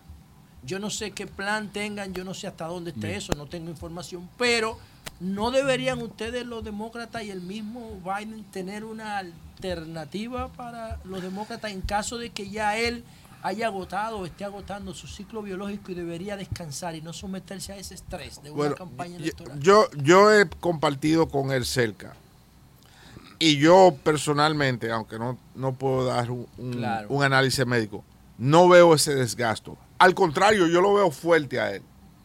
Además, que yo estoy de acuerdo contigo. Sí, yo lo veo fuerte. Lo que sí tiene Biden es, eh, para que ustedes todos entiendan, algunas cosas que la mayoría del público no, no, no, no comprende. Biden tenía un problema serio de tartadeo y el mecanismo que él usa, y alguien que es profesional en ese tema me, lo dio, me lo, me lo enseñó, que el mecanismo que él usa para bregar con el tartadeo, que todavía le afecta. Este tartamudeo. tartamudeo, sí. sí. Alguna vez se, lo, se presta a, presentarlo a él como que, que tiene dificultades, pero tú, si tú lo observas bien, son técnicas que él está utilizando para bregar con ese problema. Ahora bien, aunque la, encuesta lo, pongan a un 37, a un 40, eso puede subir. Ahora, lo que sí la encuesta, todas las encuestas dicen es que una revancha Trump-Biden. La gana Biden. La gana Biden, creo yo. La, la gana Biden. Hay menos apetito para Trump que para Biden. Y luce claro de que el nominado del Partido Republicano puede ser Donald Trump. Y si ese es el caso, viene una revancha entre los dos, yo creo que la gana Biden. Eh, no obstante eso, ellos hay relevos que están preparándose. Ahí está eh, Gary Newsom. eso te iba a preguntar, eh, los relevos. don Adriano. ¿Cuáles son los relevos? Porque yo he hablado mucho de los cuáles otras opciones tiene el Partido Demócrata. No, no veo, no veo, no veo gente eh, que tenga eh, el liderazgo nacional para poder tomar la rienda del Partido ¿Y qué tú crees de Michelle Obama, por ejemplo? Eh, esa, me gusta, esa me gusta. Ah, bueno, mira cómo brincaron toditos. Esa me gusta a mí. Pozo fue el único que, se No la veo, no la veo. Después toditos brincaron. No, no, don Adriano, esa tuviera excelente. No, esa tuviera excelente. Pero hay más. Pero ¿cuáles? O sea, que nosotros somos un partido diverso. Me quedé callado porque pierde. Bueno, yo, bueno, bueno, bueno, Michelle Obama. Me quedé, callado porque pierde, porque la eh, tenemos el tema del voto popular, pero y, y, tenemos el tema del, del voto del voto del colegio electoral. El voto delegado. Estados Unidos hasta ahora, fíjense que toda su historia, eh, Kamala y Obama eh, son dos excepciones. Eh, Kamala no es solo la primera mujer que llega a la vicepresidencia, es la, la, primera negra que llega a la vicepresidencia. La primera negra que llega a la vicepresidencia. con, con Obama creó muchas de las condiciones que llevaron a Trump al poder. Aquí hay, aquí pero, hermano, déjeme, déjeme terminar la idea. pero, ah, pero, no, pero déjame terminar. Eso no es una vaina permanente, eso coyuntura, la resistencia no son iguales. Pero debatir, debatir es terminar una idea, no he terminado. Aquí hay un electorado. Tú me vas a dejar decir la mía después. Pero, ah, me corta. Ah, pero no me, no me dejas ni siquiera 30 segundos terminar una idea. Aquí hay un electorado que estamos hablando que siempre ha tenido una participación decisoria en los procesos electorales de Estados Unidos. Me refiero a la población eh, blanca evangélica. Siempre ha tenido una participación. Se había retirado después de Nixon, que le dio un 85% de los votos a Nixon, y después del escándalo de Guarey se retiró un poco de la política, pero en los últimos años ha vuelto a tener una incidencia determinante en la política.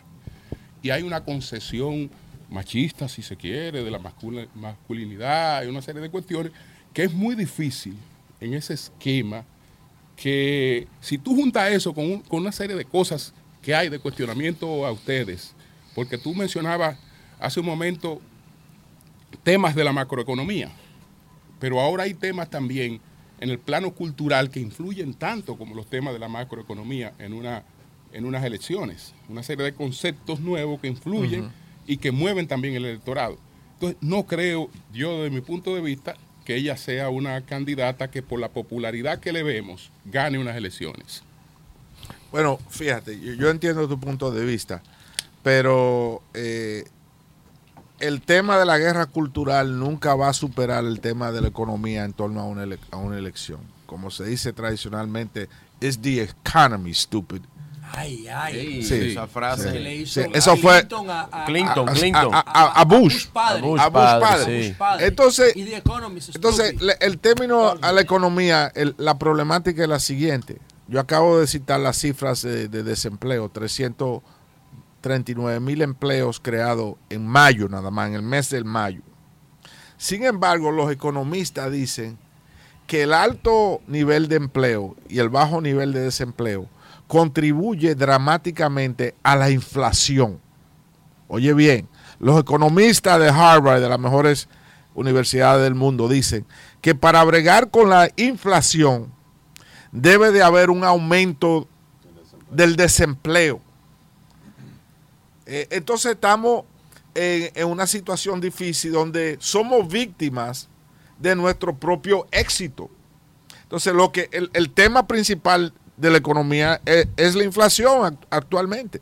Ni siquiera es el déficit eh, fiscal, porque lo que ha contribuido al déficit fiscal ha sido los recortes eh, eh, dramáticos de impuestos que se le han dado a los sectores más ricos de los Estados Unidos. Compañías como Amazon, que pagan menos impuestos que una maestra o que un policía. Entonces, eso ha contribuido al déficit porque los ingresos que, que, el gobierno recibía de esos sectores no lo ha estado recibiendo por la última década. Naturalmente que se va a elevar el déficit. Pero la inflación tiene mucho que ver con el nivel de, empleo o desempleo.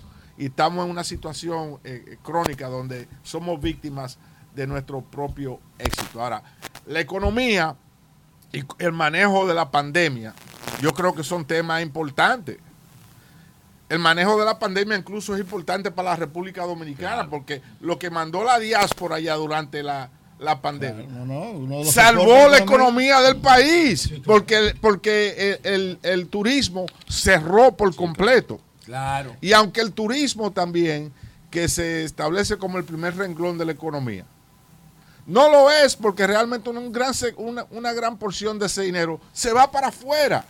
Pero los 100 dólares que tú le mandas a tu abuela, que le llega al bolsillo, van al, al mercado y dan tres y cuatro vueltas. Y mueven toda la economía. Y, mueven toda, la economía. y no se reparte a una parte de la, la diáspora con los cupones de alimentos y como se le dice los, los, cambumbos, yo le digo, que, de, hecho, que, de hecho desaparecieron. No se encontraban como por dos o tres semanas de tanto que se estaba mandando para allá. Porque si hay una pandemia y tú te has trancado en tu apartamento, en tu casa, y tú tienes tu abuelita allá, ¿qué es lo que tú vas a hacer?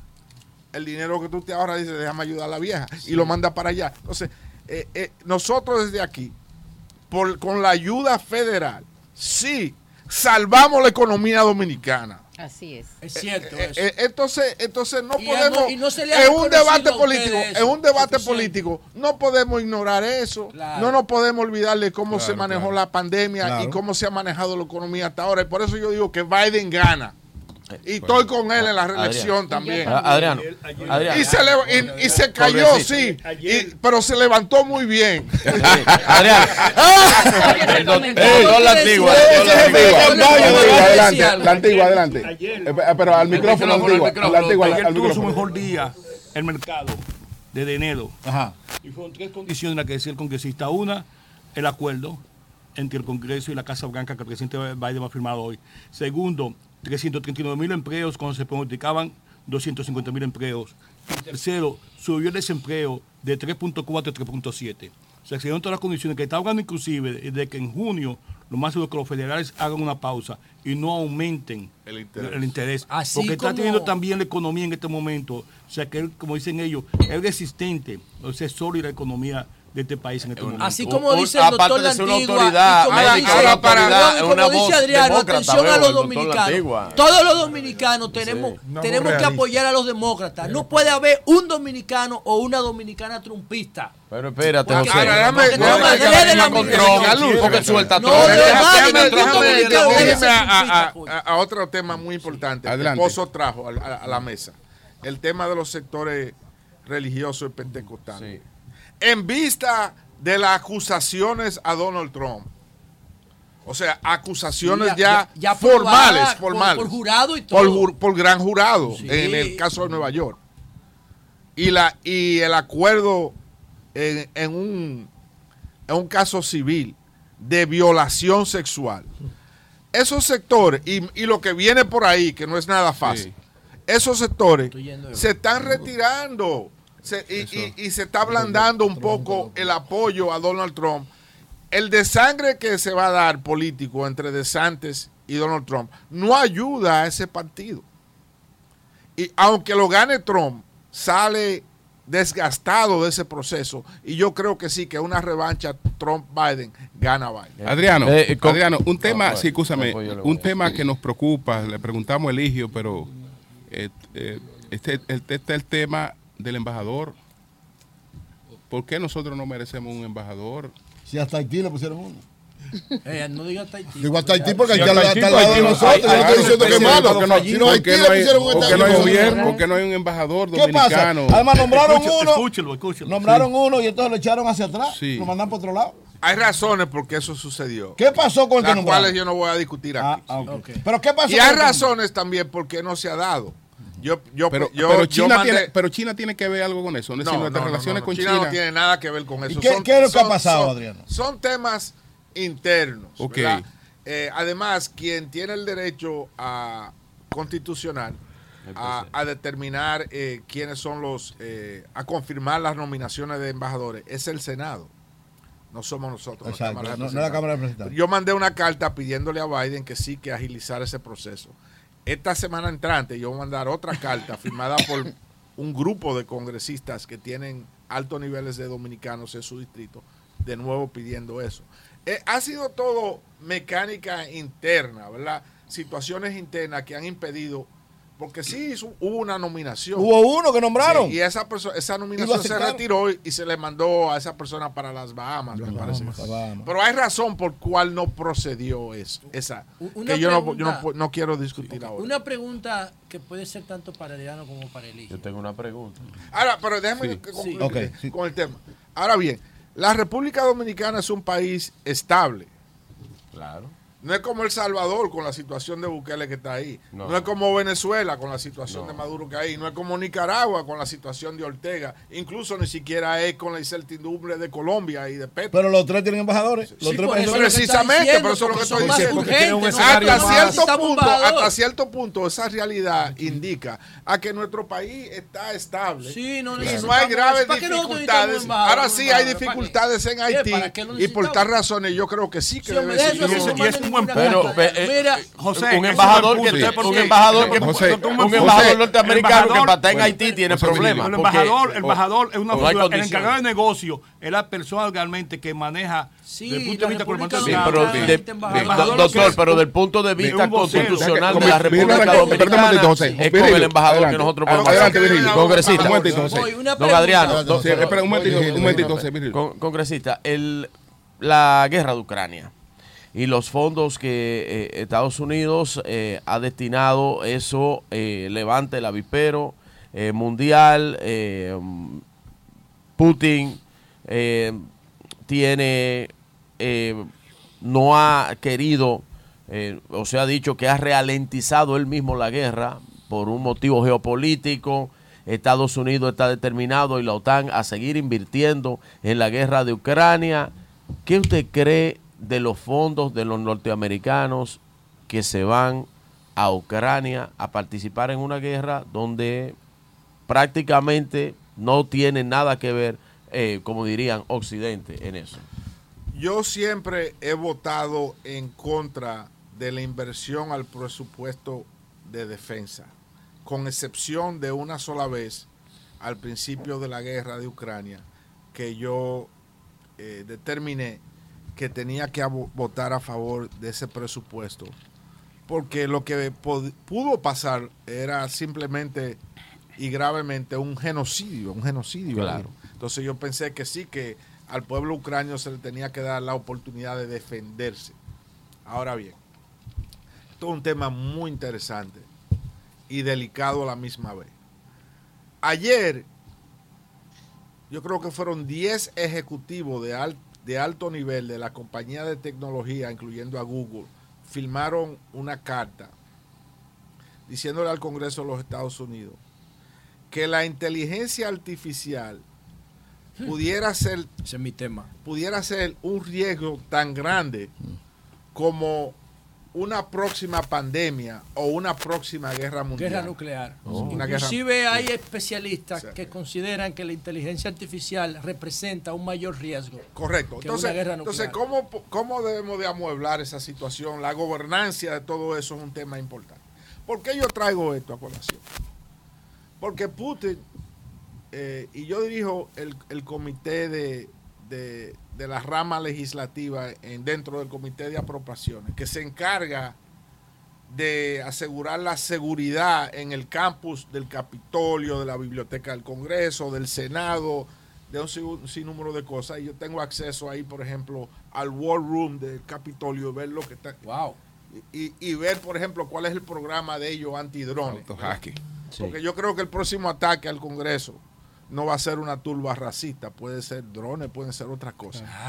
Entonces, nosotros tenemos que estar preparados para eso. Entonces yo veo lo que sucede en Rusia con el ataque al Kremlin de, de los drones. Yo digo, y Putin dice que quiere derribar el Starlink de, de, Elon, Musk, Que de hecho ya llegó a República Dominicana. Sí, claro, claro, claro, se está usando. Un poco caro, pero llegó. Él dice que quiere derribar el, Starlink de Elon Musk porque ese es el eh, esa es la tecnología que facilita los ataques de drones que ya han penetrado a Moscú.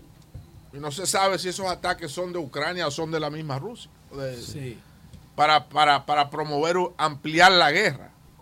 Entonces, eh, traigo lo de la, la, inteligencia artificial, porque también se pudiera utilizar la inteligencia artificial para ampliar el conflicto belicoso entre Ucrania y Rusia, que hasta ahora yo lo considero no solamente belicoso y cruel, y creo que Putin es un criminal de guerra, pero lo considero altamente delicado para la política la geopolítica mundial. claro. Muy delicado. Todavía no se sabe, pero sí sabemos dónde está China en este conflicto. Entonces, si el mundo se está apandillando, eso es altamente delicado. Sí, porque Europa se está pandillando con Estados Unidos y Rusia con China. Una pregunta a ustedes dos. Trump dice que en 48 horas acabaría con la guerra de Ucrania. Bueno, él, dice, él, dice, muchísimas él dice, él dice, él dice, él dice, él dice muchísimas cosas porque realmente Estados Unidos allí lo que está buscando es evitar que una alianza entre esas potencias que son China y Rusia tenga en el hemisferio oriental el mismo dominio que tiene Estados Unidos en el hemisferio occidental. Si eso ocurriera, ellos entienden que hay un desequilibrio. Entonces, para Estados Unidos, lo que es el, Euroasia es una cuestión clave y, el territorio ucraniano es clave para eso. Es decir, pero, que, pero eh, eh, eh, los, los analíticos de la inteligencia artificial dicen que quien domine la inteligencia artificial domina el mundo. Domina el mundo y que lo importante para nosotros y muy particularmente para la República Dominicana es que los datos Atención. Los datos que son lo eh, son eh, es el factor más importante de la inteligencia. más importante. Eh, los datos de nosotros. La inteligencia artificial se alimentan con datos. Los datos de nosotros no están en la mesa. Entonces hay sectores que promueven una alianza hemisférica entre Latinoamérica, Centroamérica, el Caribe y Estados Unidos para que los datos de cada uno sean de comunes. sean comunes y estén en la mesa interesante eso, ¿eh? Muy interesante. Porque ahí nosotros tendríamos más valor estratégico si nos Totalmente. a nivel de data. Una pregunta para ustedes dos, para el hijo y para Adrián. El, gobernador del Banco Central el 24 de mayo estuvo invitado por la Asociación de Industriales del Cibao, la IREN, a una conferencia y él dijo que admitió lo de las remesas que está por encima del turismo en cuanto a la generación de divisas y dijo que eso es tan fuerte que el Banco Central en el 2022 tuvo que retirar 1.600 millones de dólares de la calle comprando divisas porque había demasiado dólar en la economía. El peso se estaba en, eh, fortaleciendo y estaba afectando la competitividad de las exportaciones.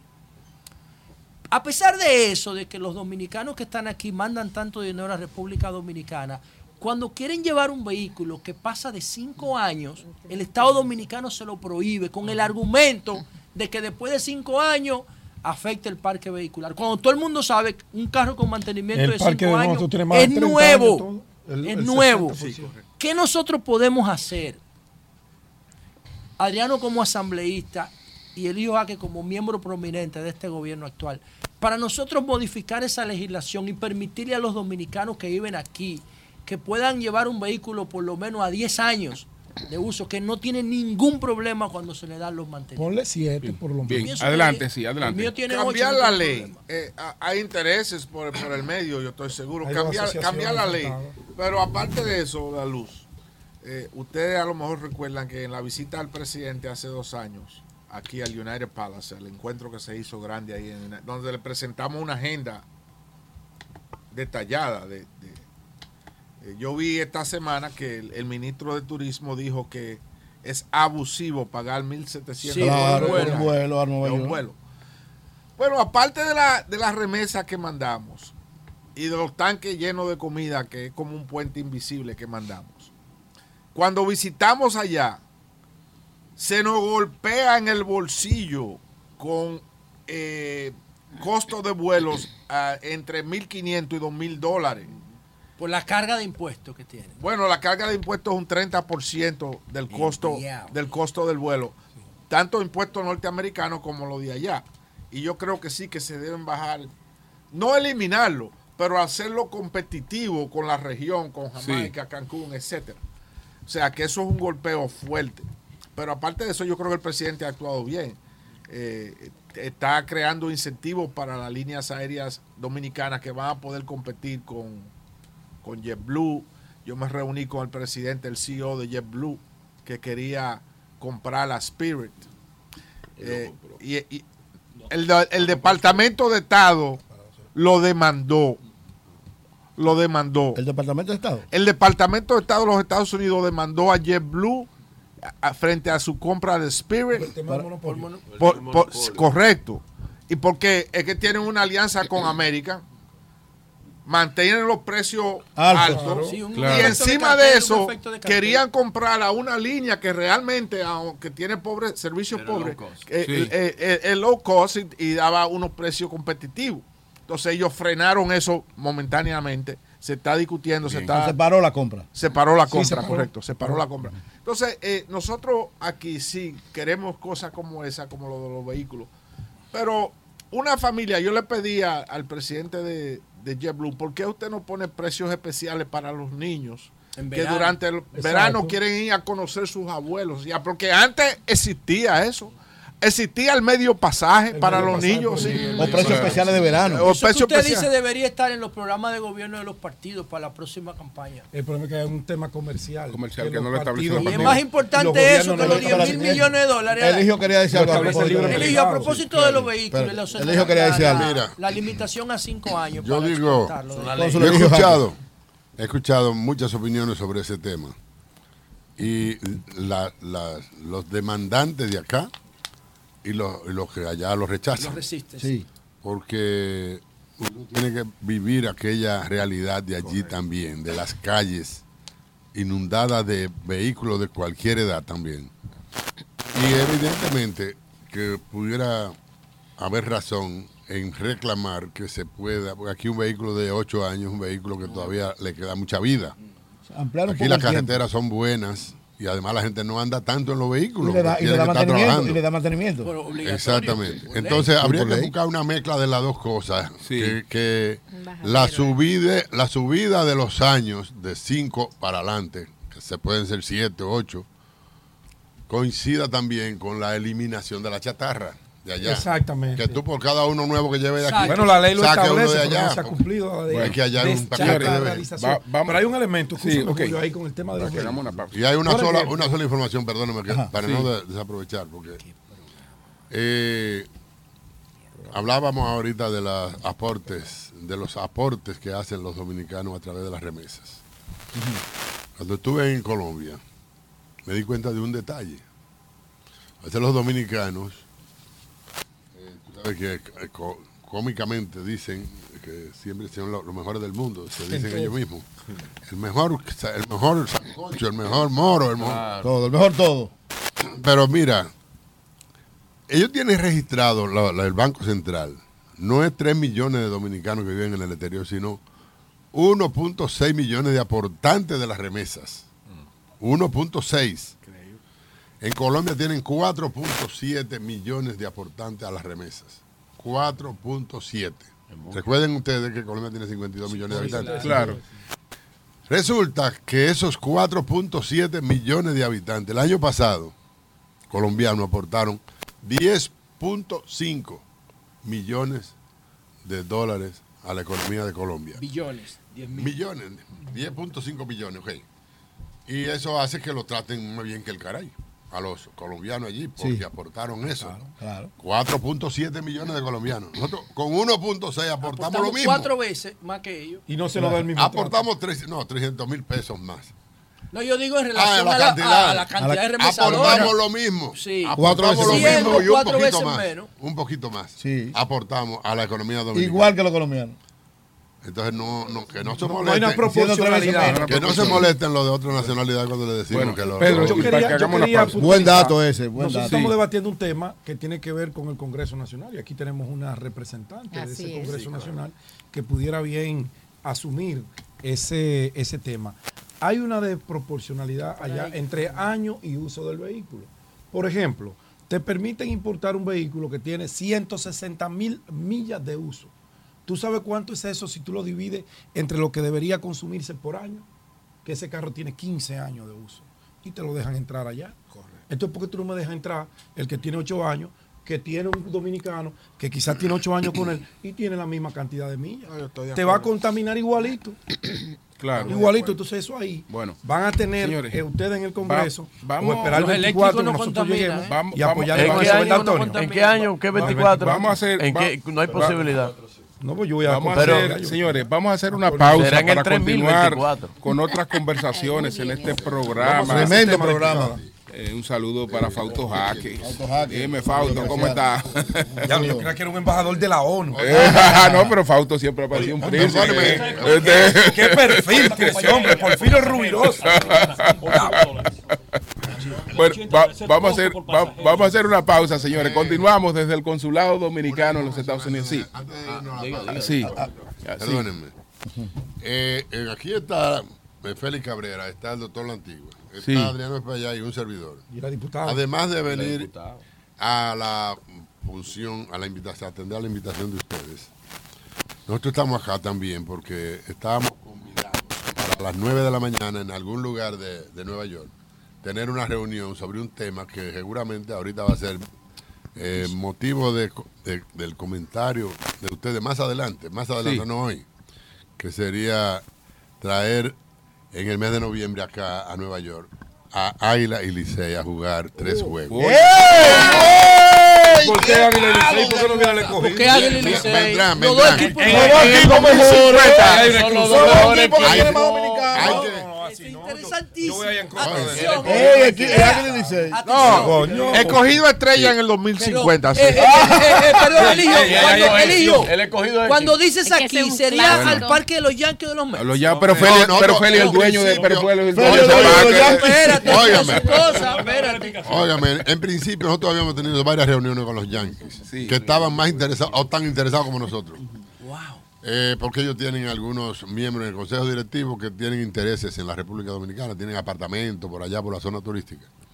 Y, saben de la, de la confrontación que hay entre los, equipos. Los nuevos rivales. Entonces, los Yankees estaban muy comprometidos, pero resulta que la Major League, la, la MLB, movió el calendario de la, de la, de la, de la, temporada y nos tomó las fechas que eran 3, 4 y 5. Ah, hay que hacerlo en el de los meses entonces. Entonces ya con lágrimas en, los, ojos. para el de los Ellos tuvieron que decir que lo dejaron Pero están comprometidos para Entonces nos no movimos para los, para los MEX. Y los menos estaban esperando con los brazos abiertos. Ah, claro. ah, perfecto, muy bien. Estamos llegando a muy bien. Bueno, pues. Muy bien. Ah, pero hay que venir a hacer un programa, Éxito. Un programa de allá del estadio. Y yo, yo, le, yo le invito. Y yo Licey. Eh, aquí debe haber 300 mil fanáticos de Águila Licey. Claro, claro. La política y la pelota se ejercen con el año, el año que viene. Este panel en deporte está medio cortito. El año que viene yo. El equipo de Pedro no viene, que son las estrellas tu equipo no viene. Todas las estrellas no, yo soy igual que ustedes de cogí. No, yo soy liceísta, yo soy liceísta, el mejor equipo del país. Adriano se tiene que partir. El año, el año que, viene, debe, concluir, porque me tengo que ir. El año que viene, yo le invito a ustedes que celebren conmigo mis 60, 60 años en el Alto Manhattan. el Alto 60 años en el Alto Ah, pero vamos a hacer. Y de esos 60 años, 28 como oficial electo. ¡Ey! Vamos a un fiestón grandísimo. Eh, pero yo, yo digo eso, yo digo eso porque nunca yo me imaginé en mi juventud, en mi año, mis años de niñez, que yo era fanático, sigo siendo fanático. Adriano, ¿y cuántos años tú tienes? No te puedo decir, uh, porque es un secreto, ese es un secreto de Estado.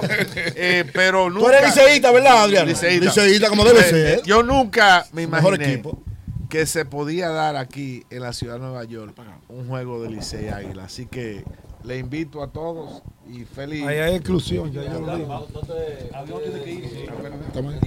Sí. Eh, el micrófono. Eh. Eh, discúlpame, Adriano, que te interrumpa. Félix Cabrera, adelante. Sí. Eh, se, te, se le olvidó decirle al ingeniero y a ti que aparte de, lo, de, de, de los juegos de Águila y Liceis, que sería un espectáculo extraordinario, eh, eh, de tres días, también eso, eso viene acompañado de otro espectáculo como el Super Bowl, que estamos, estamos planeando. Antes de la presentación. ¿Para cuándo sería? lo, lo, estamos pensando a mediados, en, medio término. ¿El Super Bowl qué? ¿Para hacer qué? No, no, no. No, no. En septiembre, septiembre. A ese nivel. A ese nivel. A ese nivel.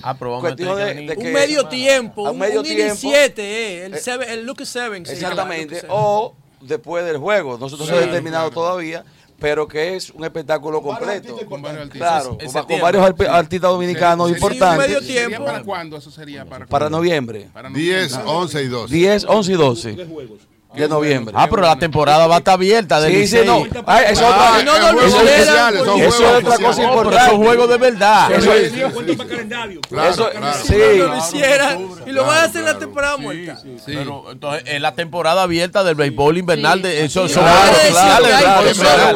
Esos juegos son válidos. Quiere decir que son juegos oficiales. Son oficiales. Son oficiales. Bueno, señores, vamos a hacer Ahora vamos a tener que venir en noviembre, Antonio. Gracias, Eligio. Gracias. Adriano. Ah, pues. Y entonces, gracias al doctor Lantigua, a Félix Cabrera, eh, que se tienen que retirar a esta, a esta reunión. Nosotros continuamos aquí desde el Consulado Dominicano en los Estados Unidos. Cambio fuera.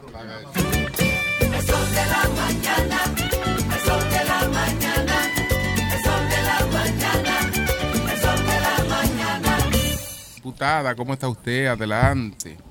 Sí, buenos días, qué gusto estar acá y qué honor estar en este programa tan escuchado por todos los dominicanos, tanto de aquí como de allá. Diputada, dice Ramón Mercedes, que es el, representante de nosotros aquí, el corresponsal, que los diputados del exterior son inexistentes, fantasmas, inorgánicos, que prácticamente no han hecho nada por la comunidad. ¿Es así?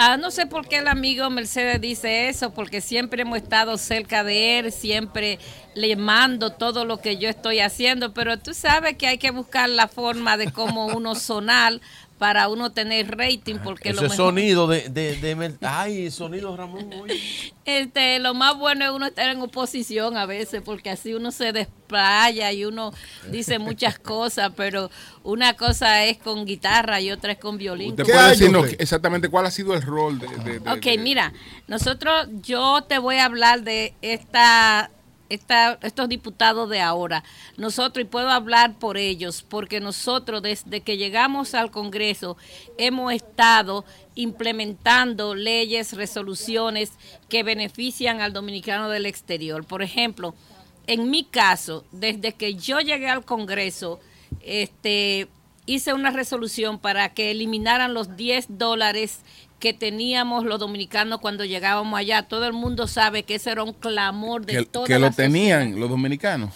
Que teníamos. Que lo tenían. Sí. Que lo tenían.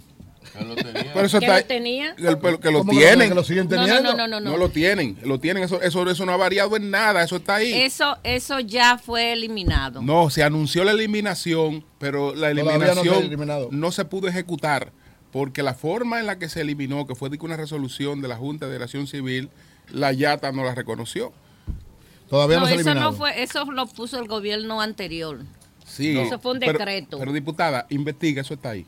No, no se ha quitado, diputada. Eso, está ahí. Hay una, hay una, hay una, eh, lo que pasa es que la metodología por parte del gobierno ya ha determinado que eso, eh, como gobierno, a nosotros eh, no les interesa que a los dominicanos se le cobre. Ahora, la metodología Eh, y lo que ha hecho eh, las aerolíneas es que ellos dicen que dentro de su sistema ellos no pueden discriminar. Que ellos no pueden discriminar, las aerolíneas no pueden discriminar y, soltaron al gobierno a buscar otra solución porque la que se buscó eh, no ha eh, provocado el efecto. Pero sigue estando la forma a través de la Dirección General de Impuestos Internos que usted puede pedir el la devolución de ese dinero, claro, está. Que era la forma original. bueno, pues este, eso era un clamor que tenían todos los dominicanos, incluyéndome a mí porque soy dominicana, y desde que yo llegué inmediatamente hice esa resolución. También tengo una ley. Además la resolución no podía quitar eso. bueno, es una petición, es una petición que se le hace al presidente de la República y a los organismos que están llamados a hacer eso. Entonces, eso yo lo hice para que los dominicanos de aquí vieran que estamos haciendo algo. También tengo una ley actualmente, está en la Comisión del Dominicano en el Exterior, que es la ley de auxilio al dominicano en el exterior, para que se cree un fondo de auxilio al dominicano en el exterior. Esta ley tiene el, objetivo de desarrollar acciones y programas que permitan auxiliar al dominicano en el exterior. Para nadie es un secreto que en Estados Unidos, más acá en Nueva York, vienen muchísimas personas que no tienen documento. Estas personas este, a veces no tienen la seguridad social de acá del país y caen en situaciones difíciles, enfermedades, este, muerte, este, catástrofe. Entonces nosotros con tanto aporte que los dominicanos del exterior hacen, nosotros queremos algo tangible, algo que no sea que se le ponga el nombre a una calle, que, que se ponga un parque, no, nosotros queremos algo que, que, se nos dé a nosotros, que cuando nosotros tengamos cualquier situación este, que nos afecte, que ese fondo esté ahí sin ningún protocolo y sin ningún tipo de, de traba para que se vea que nosotros lo que aportamos vuelve otra vez para nosotros. Entonces, este, eso es una, una de las cosas que tenemos. Ahora mismo también acabamos de someter una ley que la firmamos los siete diputados del exterior, que dicho sea de paso, los siete somos del Partido Revolucionario Moderno, y es para que se cree un ministerio del dominicano en el exterior. No sé si ustedes recuerdan que en el 2000, 2004... No, no, con un ministerio. No, no porque el INDEX es el Instituto del Dominicano en el Exterior, pero eso no, si, no es para para que haya un ministerio allá. Sería, sería eh, diputada, escalar eso, convertir ese instituto en un ministerio. lo dirige un gran amigo. Escalarlo, no, escalarlo, darle más categoría, más pues, presupuesto. mira, el INDEX, el INDEX lo que más hace es reconocer, hacer reconocimiento de las personas que han sobresalido en el exterior. Entonces, este ministerio lo que nosotros queremos es que allí haya personas que cuando un dominicano de acá vaya para allá a invertir, que un dominicano este, tenga cualquier situación allá, que este ministerio esté ahí presente para ayudar a los dominicanos. ¿Pero usted sometió ese proyecto ya? Ese proyecto ya está depositado, los siete, diputados lo, de, ¿Cuándo lo sometieron? Hace como unas tres semanas. Ah, ok, hace poco.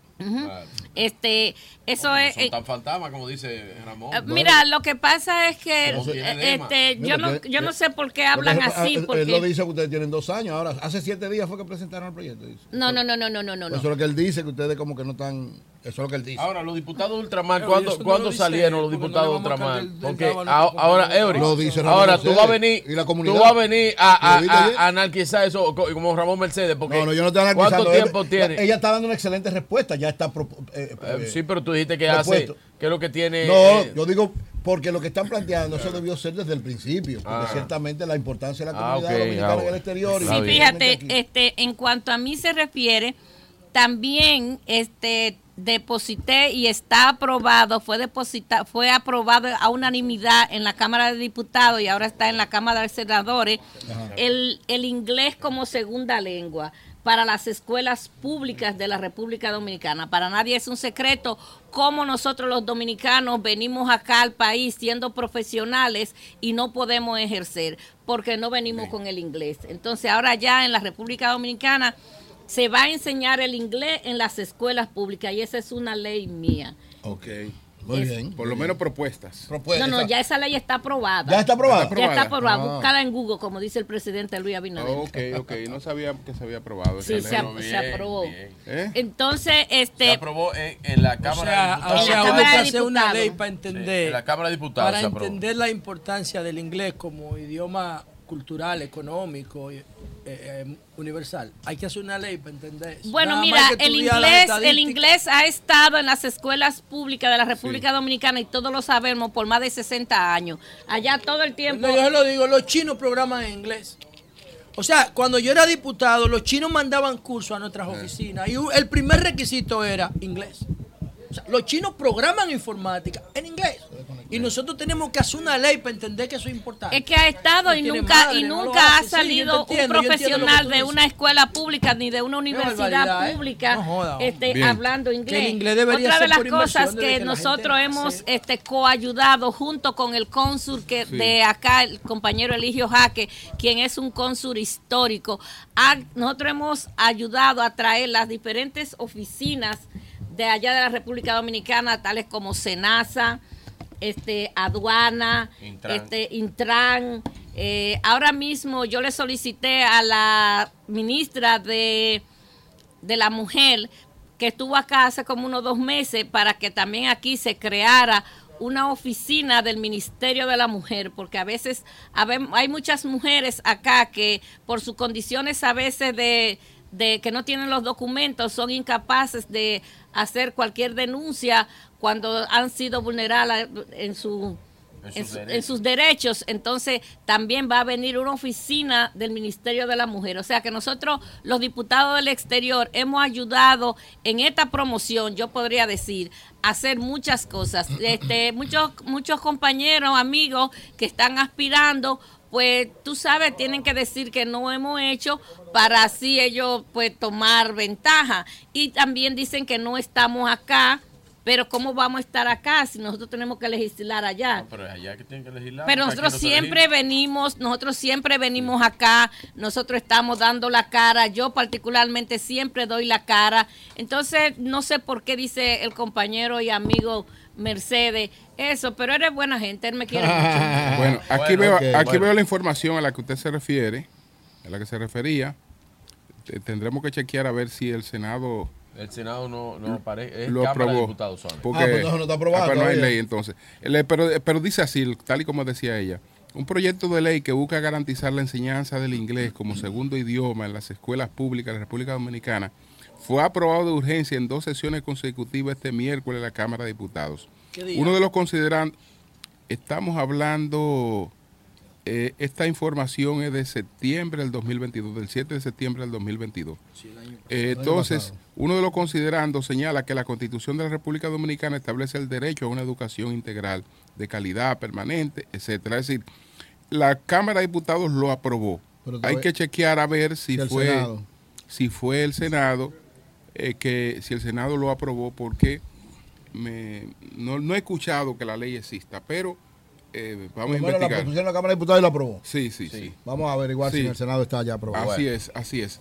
Bueno, pues, diputada. Gracias, diputada. Gracias, gracias a la diputada Servia Iri Familia, diputada de, de Ultramar, del PRM, que nos ha descrito aquí las, los trabajos que viene ¿Y la diputada va, va, a aspirar a la reelección? Sí, vamos a aspirar a la reelección porque tenemos que continuar trabajando por esta comunidad que tanto aporta a la República Dominicana. ¿Y la circunscripción suya cuál es? La número uno, acá en Nueva York.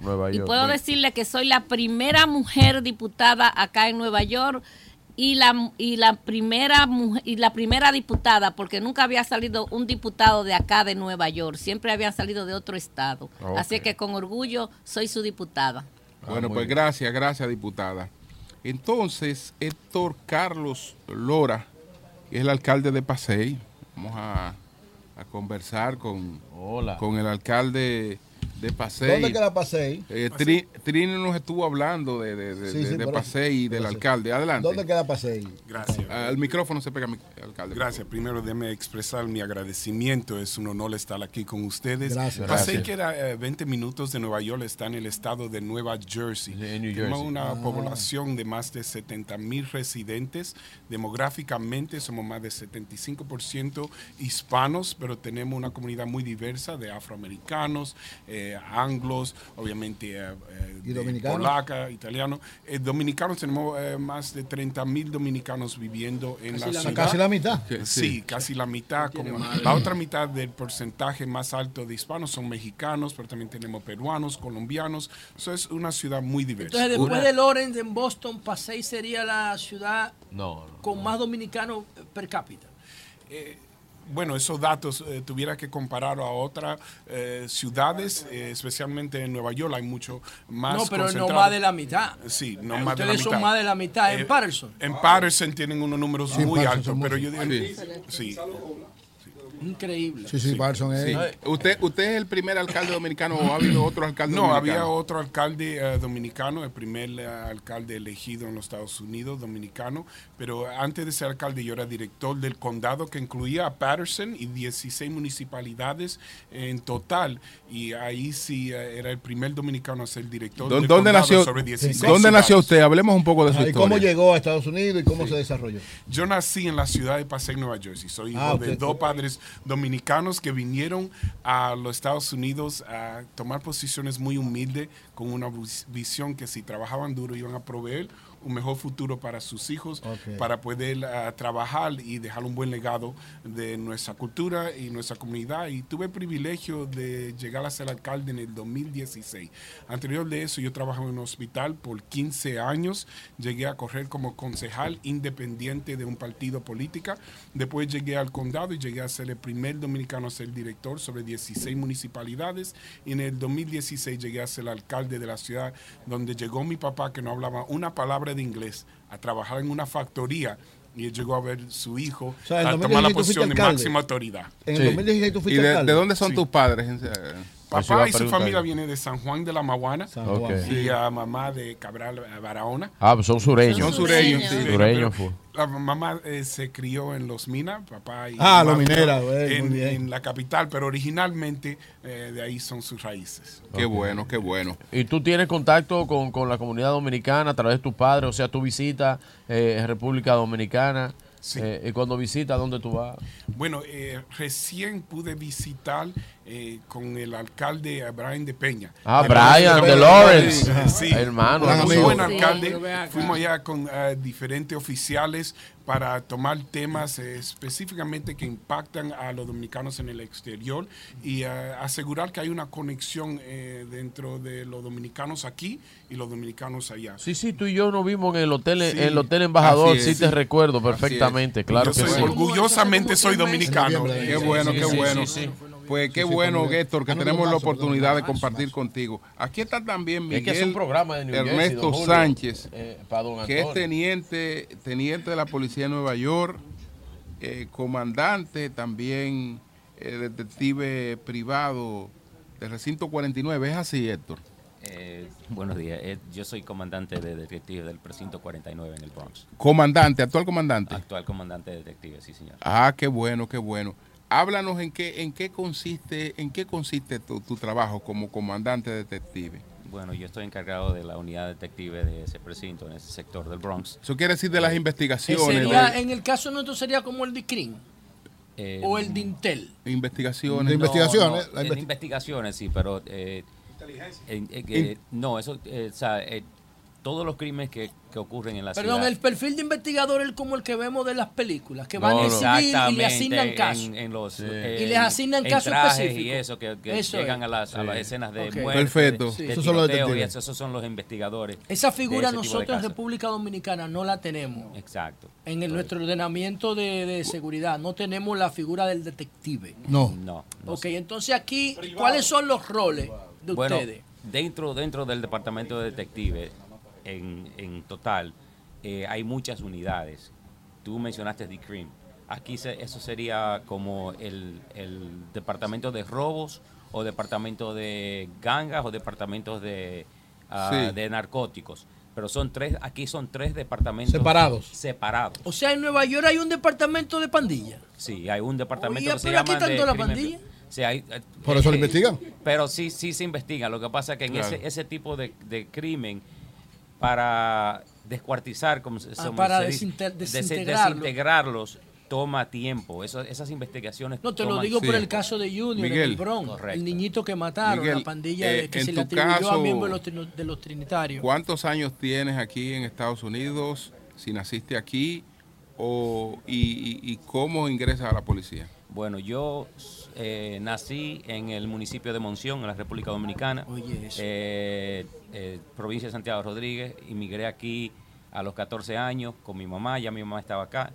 Eh, me crié aquí con ella en Washington Heights, eh, estudié aquí en, los Estados Unidos, ingresé a la policía y eh, gracias a Dios y por las oportunidades que, he podido tener, he podido ascender en los ah, rangos. Ah, dentro del tiempo que tú tienes siendo detective de la ciudad de Nueva York o del estado de Nueva York, no sé, ¿cuál ha sido el caso que tú puedas comentar públicamente que te ha impactado más y que sería merecedor ese caso de una película a una serie en Netflix? Un poquito compleja la pregunta, pero yo voy a tratar de contestar a, lo, mejor que pueda. Eh, no hay un caso, en verdad, que, o sea, sí hay un caso, pero no te podría explicar públicamente. Okay, pero la experiencia durante los años de las cosas, las multi, multidades que tú ves eh, como investigador, como supervisor en esta ciudad especialmente, no solo una, una película, una serie. ¿Tú recuerdas algunos hechos, aunque no menciones nombres, que son, que, que, te, que cada cierto tiempo tú dices, wow, bueno, yo participé en eso, yo, trabajé eso cuando lo ves en los periódicos. Yo estuve en el, el, ataque terrorista de, la, de las de torres. Las torres. Del 11. Estuve ahí eh, fui 2001. partícipe de eso en el 2001. Eh, 11 de septiembre. dos meses completo ahí en, el equipo de rescate. Eh, pero aparte de eso, eso siempre me, eh, ¿cómo te digo? Tiene, te marcó. exacto, te marcó, tu vida porque yo recuerdo las imágenes que vivimos en ese entonces, estaban los, los pedazos de, de, cuerpos que estábamos encontrando, niños, adultos, hombres, mujeres. Eh, y fue algo bien impactante. Pero aparte de eso, de esa tragedia, también lo que uno vive eh, a diario, o sea, uno nunca está preparado como humano para, para ver ciertas cosas, especialmente cuando se refiere a, para mí, es los niños.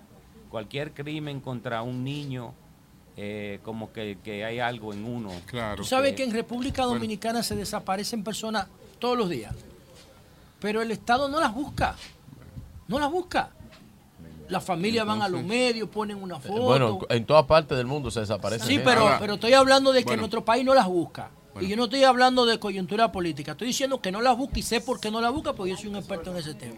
Ahora, aquí yo veo el Discovery investiga y ustedes siguen buscando y siguen buscando y siguen buscando. ¿Te ha tocado algún caso de desaparición de mucho tiempo? El, caso de desaparición aquí eh, es algo muy común pero gracias a Dios tenemos eh, un, un, departamento que es muy, muy capacitado en lo que hace y usualmente un gran porcentaje de los desaparecidos siempre se encuentran.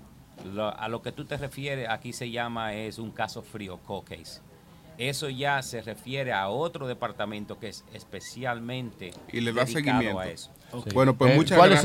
muchas gracias. Mira, vamos a conversar también con Ada. Ah, sí, también. No, una pregunta al, teniente, ¿no? Teniente. Sí, señor. Sí. sí eh, ¿Tú cuáles son eh, los crímenes de lo que tú más te encargas en la ciudad de Nueva York y si tienes un área asignada? Bueno, sí, mi área ahora mismo asignada es el norte del Bronx. El, crimen, oh, el, el, crimen que ahora mismo está impactando, eh, bueno, el, el, Bronx vamos a hablar, es lo que tú hablaste, el crimen de pandilla, las, los tiroteos, los, homicidios, pero que están eh, directamente, eh, son las pandillas que están, haciéndolo y deshaciendo en esta ciudad. Bueno, señores, aquí tenemos otra dama. Muy bien, muy bien. Una dama que es policía en Nueva York. Aquí. Nosotros estamos casi presos. Ada Reyes. Ada Reyes.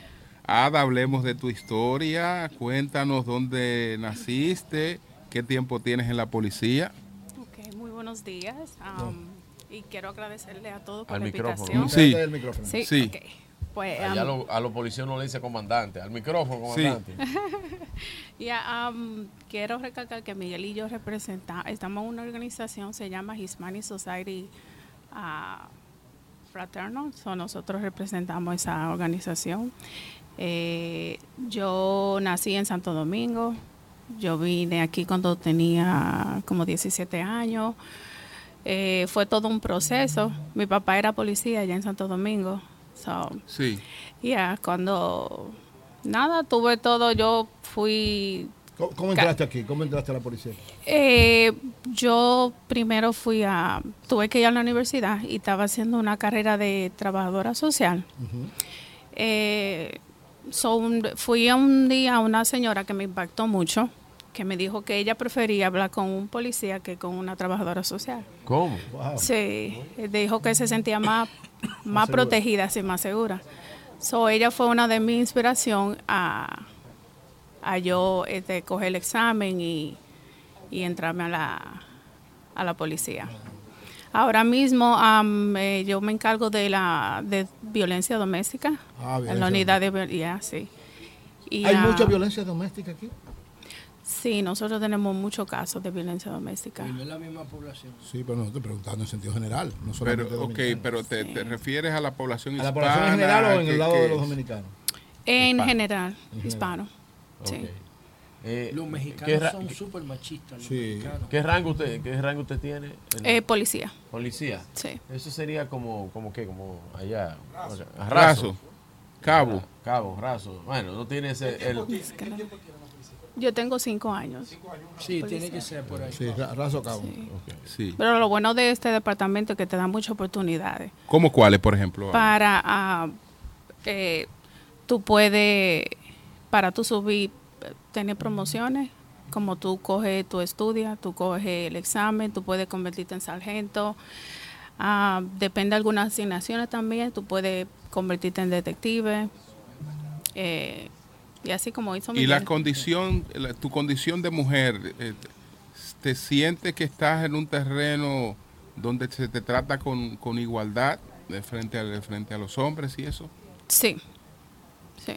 Pero en, la, en todas las películas yo veo que donde en, en los eh, grupos de policías que hay mujeres, como que se da un chin de bullying. Tú no te, o de acoso. Tú, lo, lo, lo, los compañeros tuyos no te enamoran, no te, no te acosan, no te hacen bullying. Tú no te sientes más débil en, algunos, en algunas situaciones porque ellos entienden que ese es un trabajo para ellos. Tú no sientes eso en el environment, eso. No, para nada, gracias a Dios nunca yo me he sentido así. Yo, le hice una pregunta a tu compañero, al detective, de qué caso lo han marcado a él. ¿Tú pudieras hablar de algún caso que te ha tocado tratar a ti, que te haya marcado la vida, que tú consideres que debe ser digno de contar? Um, como dijo Miguel, nosotros tenemos tantos diferentes casos diarios que yo no puedo especificar uno, pero a mí en especial cuando hay algo acerca de niños, sí se me... ¿Y hay algún caso de niño que te haya marcado tu carrera, que tú lo recuerdes de noche cuando tú estás en tu casa a veces? Es que han sido varios, no puede ser uno en específico. ¿Algún caso de violencia que tú hayas ayudado a resolver, que hayas prevenido muerte? Bueno, de un, hubo una vez de un niño que los padres estaban ah, teniendo una discusión. el niño prácticamente ha salido para afuera, pero gracias a Dios mismo nosotros llegamos. So, yo siempre me quedo pensando como si no hubiéramos llegado, ¿qué hubiera pasado? ¿Y nunca te han agredido a ti en un, en un, intercambio. un intercambio física, mentalmente, con armas cortopunzantes? ¿O ¿Nunca te han agredido tú tratando de resolver un problema? Eh, físicamente sí, pero es parte de lo, del trabajo que nosotros hacemos. ¿Y tú estás preparada para enfrentar una agresión? Pero claro que sí. ¿Qué tipo de preparación ustedes tienen? No, nosotros nos da mucho training, mucho training. Pero como artes marciales mixtas, ¿qué? Eh, sí, um, boxing. Sí, eso. Um, sí. o sea, tú siempre estás, eh, por lo que veo y lo que quiero eh, significar en esta pregunta que te voy a hacer, eh, tú siempre vas y, eres una, una, especie de mediadora o te ha tocado estar en un situaciones donde has tenido que usar tu arma de fuego, han tenido que sacarla ¿no? alguna vez. Me imagino que el teniente sí, varias veces. sí. A mí, gracias a Dios, no. Um, usualmente yo he ido a muchos casos donde yo soy la que tiene que hablar español porque no hablan inglés. Sí, ajá. Y no, gracias a Dios nunca he tenido que... Aquí, aquí hay un respeto del eh, a micrófono, micrófono, que ha llegado nuevo. Te pregunto, eh, si los ciudadanos tienen un respeto por el uniforme, por la placa, por el policía. Sí, yo gracias a Dios nunca me he topado con nadie que me haga faltado de respeto. Okay. Sí. Se ha perdido un poco entonces, el, teniente ¿eh? dígalo al micrófono. El teniente, se ha perdido un poco fruto de las últimas situaciones. sí, pues, claro. Eh, eso se ha perdido un poco. La verdad que con el pasar de los tiempos y cambio de las eh, últimas administraciones, sí. eh, sin, o sea, no me gusta tocar el tema, tema político, pero el, el respeto al uniforme se ha perdido un poco. No sé si será por la enseñanza en la casa, no sé, verdad, la verdad que no sé cuál es la razón, pero yo sí puedo tocar el tema político. Eso eso viene de, los líderes. Si la administración no demuestra un respeto a la autoridad, si no es claro y directo en tema de hablar y apoyar a la policía, ese respeto se va perdiendo. Desafortunadamente, muchos líderes, sean alcaldes, senadores, gobernadores, por un beneficio o una agenda, en vez de respaldar y apoyar a la policía cuando están haciendo su trabajo, quieren ganar puntos políticos, y contra la autoridad y después cuando el crimen suben, cuando la comunidad y los jóvenes, o los jóvenes comienzan a perder ese respeto, esa admiración para hombres y mujeres valientes que quieren defender el pueblo y mantener una calidad de vida y seguridad, después se quieren quejar, dicen necesitamos cambiar un grupo político. Lo que necesitamos es regresar a esos valores y esos principios donde le enseñamos a los niños y los jóvenes que la autoridad se tiene que respetar y que hay consecuencias para sus acciones. Pero también las autoridades tienen que hacerse respetar. Ayer se hizo viral un video donde unos agentes de DGC agarran a un conductor porque cometió una infracción y lo, y lo, y lo, y lo, y lo, lo aprietan por el cuello como pasó aquí. El tema de, pero cuando un doctor, cuando un doctor médico, cuando un doctor médico, cuando un doctor médico hace algo que es contra la ética o que es malo, se pierde el respeto para la medicina o la profesión. No, no, no, no, es lo mismo. Mira, lo que pasa es que cuando uno, pero déjame terminar el punto. Déjame darte el punto primero. Tú has puesto un ejemplo retorcido. ¿Por qué? Porque la mala práctica médica, el paciente no tiene condiciones para determinarla. eso es una especialidad, eso va a una investigación. Estoy diciendo si es algo que no es ético. Si un, si un médico está robando, está cobrando seguro o está haciendo algo que no debe hacer, uno no pierde respeto para la carrera o esos que estudiaron y toman esa profesión seria. El problema que yo tengo es esto. Sí, cuando hay un caso negativo, el problema es que en la noticia, la prensa, videos, celular, todo lo enseñan o lo enseñan todos los días. Lo que no se demuestra es cada día que un policía está haciendo un trabajo ah, honorablemente, está ayudando a una persona de mayor edad, está encontrando un niño que está perdido, está arrestando un pandillero, protegiendo, salvando una vida. Eso no se queda en la noticia por cinco o seis días corridos, pero si hay algo ah. negativo, eh, cada minuto y cada segundo lo están enseñando y todo el mundo comienza a decirme lo que está pasando con la ah, policía. Ada, en tu caso finalmente, ¿cómo, sobrellevas eh, eh, eh, tu, profesión, tu carrera de, policía con, tu vida familiar? Tú eres madre, eres casada. ¿Cómo, cómo tú sobrellevas esas cosas? Honestamente no es fácil. No es porque fácil. no, porque el, trabajo de nosotros requiere muchas horas. yo a veces, muchas veces yo comienzo a las 5 de la mañana a trabajar y yo llego a las 8 de la noche a mi casa. ¿Tienes hijos? Sí, tengo dos niñas. Dos niñas, ¿qué edad tienen? Una tiene nueve, la otra tiene doce. Ok. Y muchas, a veces hay días que yo no le veo. Wow.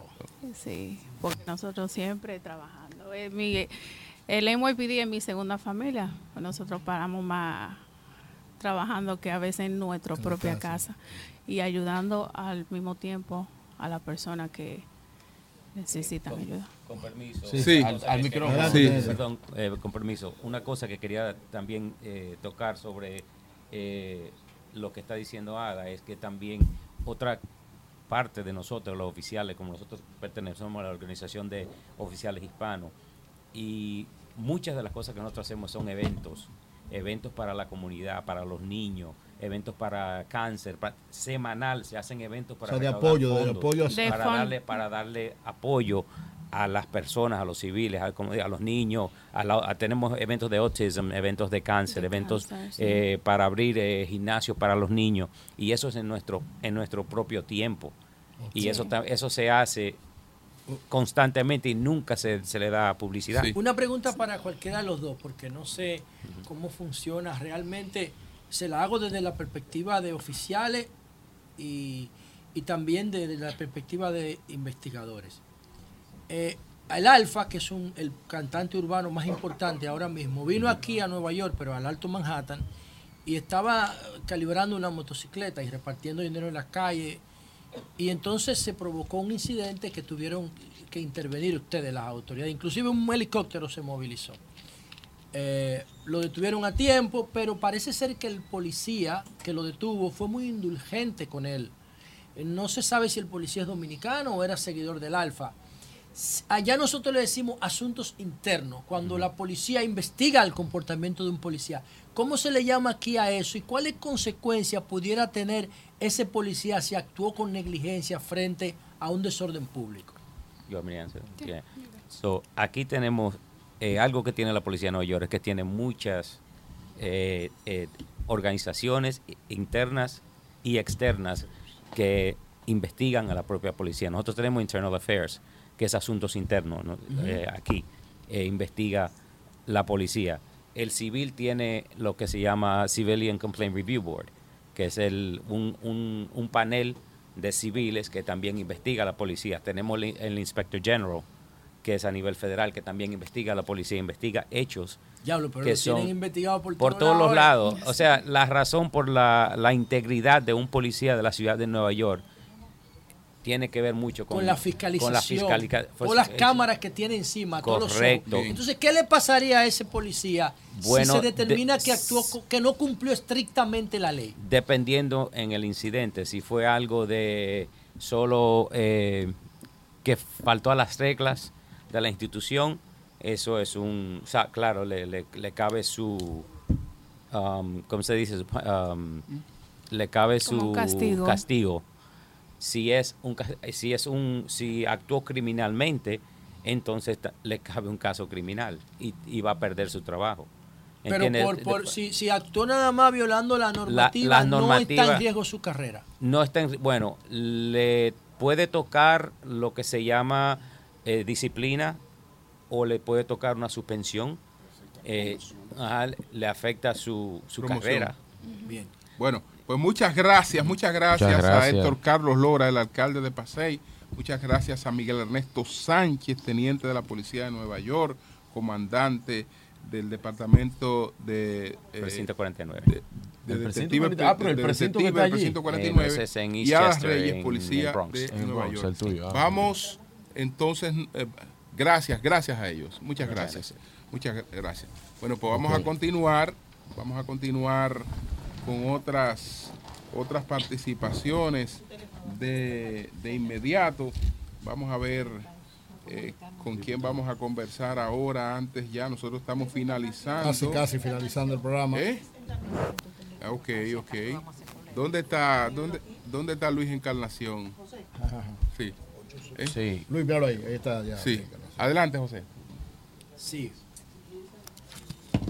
sí. sí. adelante. Miren, Sí, quería decir algo, Virgilio. Bueno, eh, pero es un dato, sí. es un dato eh, porque como no hemos visto en la en Dominicana afectados nosotros de, gripe, pues la, eh, la, la, organización eh, de, de neumología de la República Dominicana, Sociedad Dominicana de Neumólogos, hace un comunicado ante el aumento de COVID-19 y procesos respiratorios virales en la República Dominicana. Y dice que la Sociedad Dominicana de Neumología y Cirugía de Toras, cumpliendo con nuestra responsabilidad institucional y social médica, emitimos una alerta a toda la población dominicana y los profesionales de la salud ante el aumento de los casos positivos del COVID-19 según los reportes emitidos por los neumólogos pertenecientes a nuestra sociedad. En las últimas semanas los neumólogos de la sociedad a nivel nacional hemos observado con preocupación aumento en la cantidad de pacientes con las consultas con el COVID-19, la influenza y neumonía y otros procesos respiratorios virales. Así que ya saben, los que están sufriendo de gripe, eh, como la que tenía el camarada don, Eury, eh, don Julio y este servidor, que hay que chequearse, hay que chequearse bueno, del COVID. Bueno, señores, mire, tenemos, con, con nosotros a Fortaleza su sistema inmunitario, eh, inmunológico, para que no le dé esa vaina.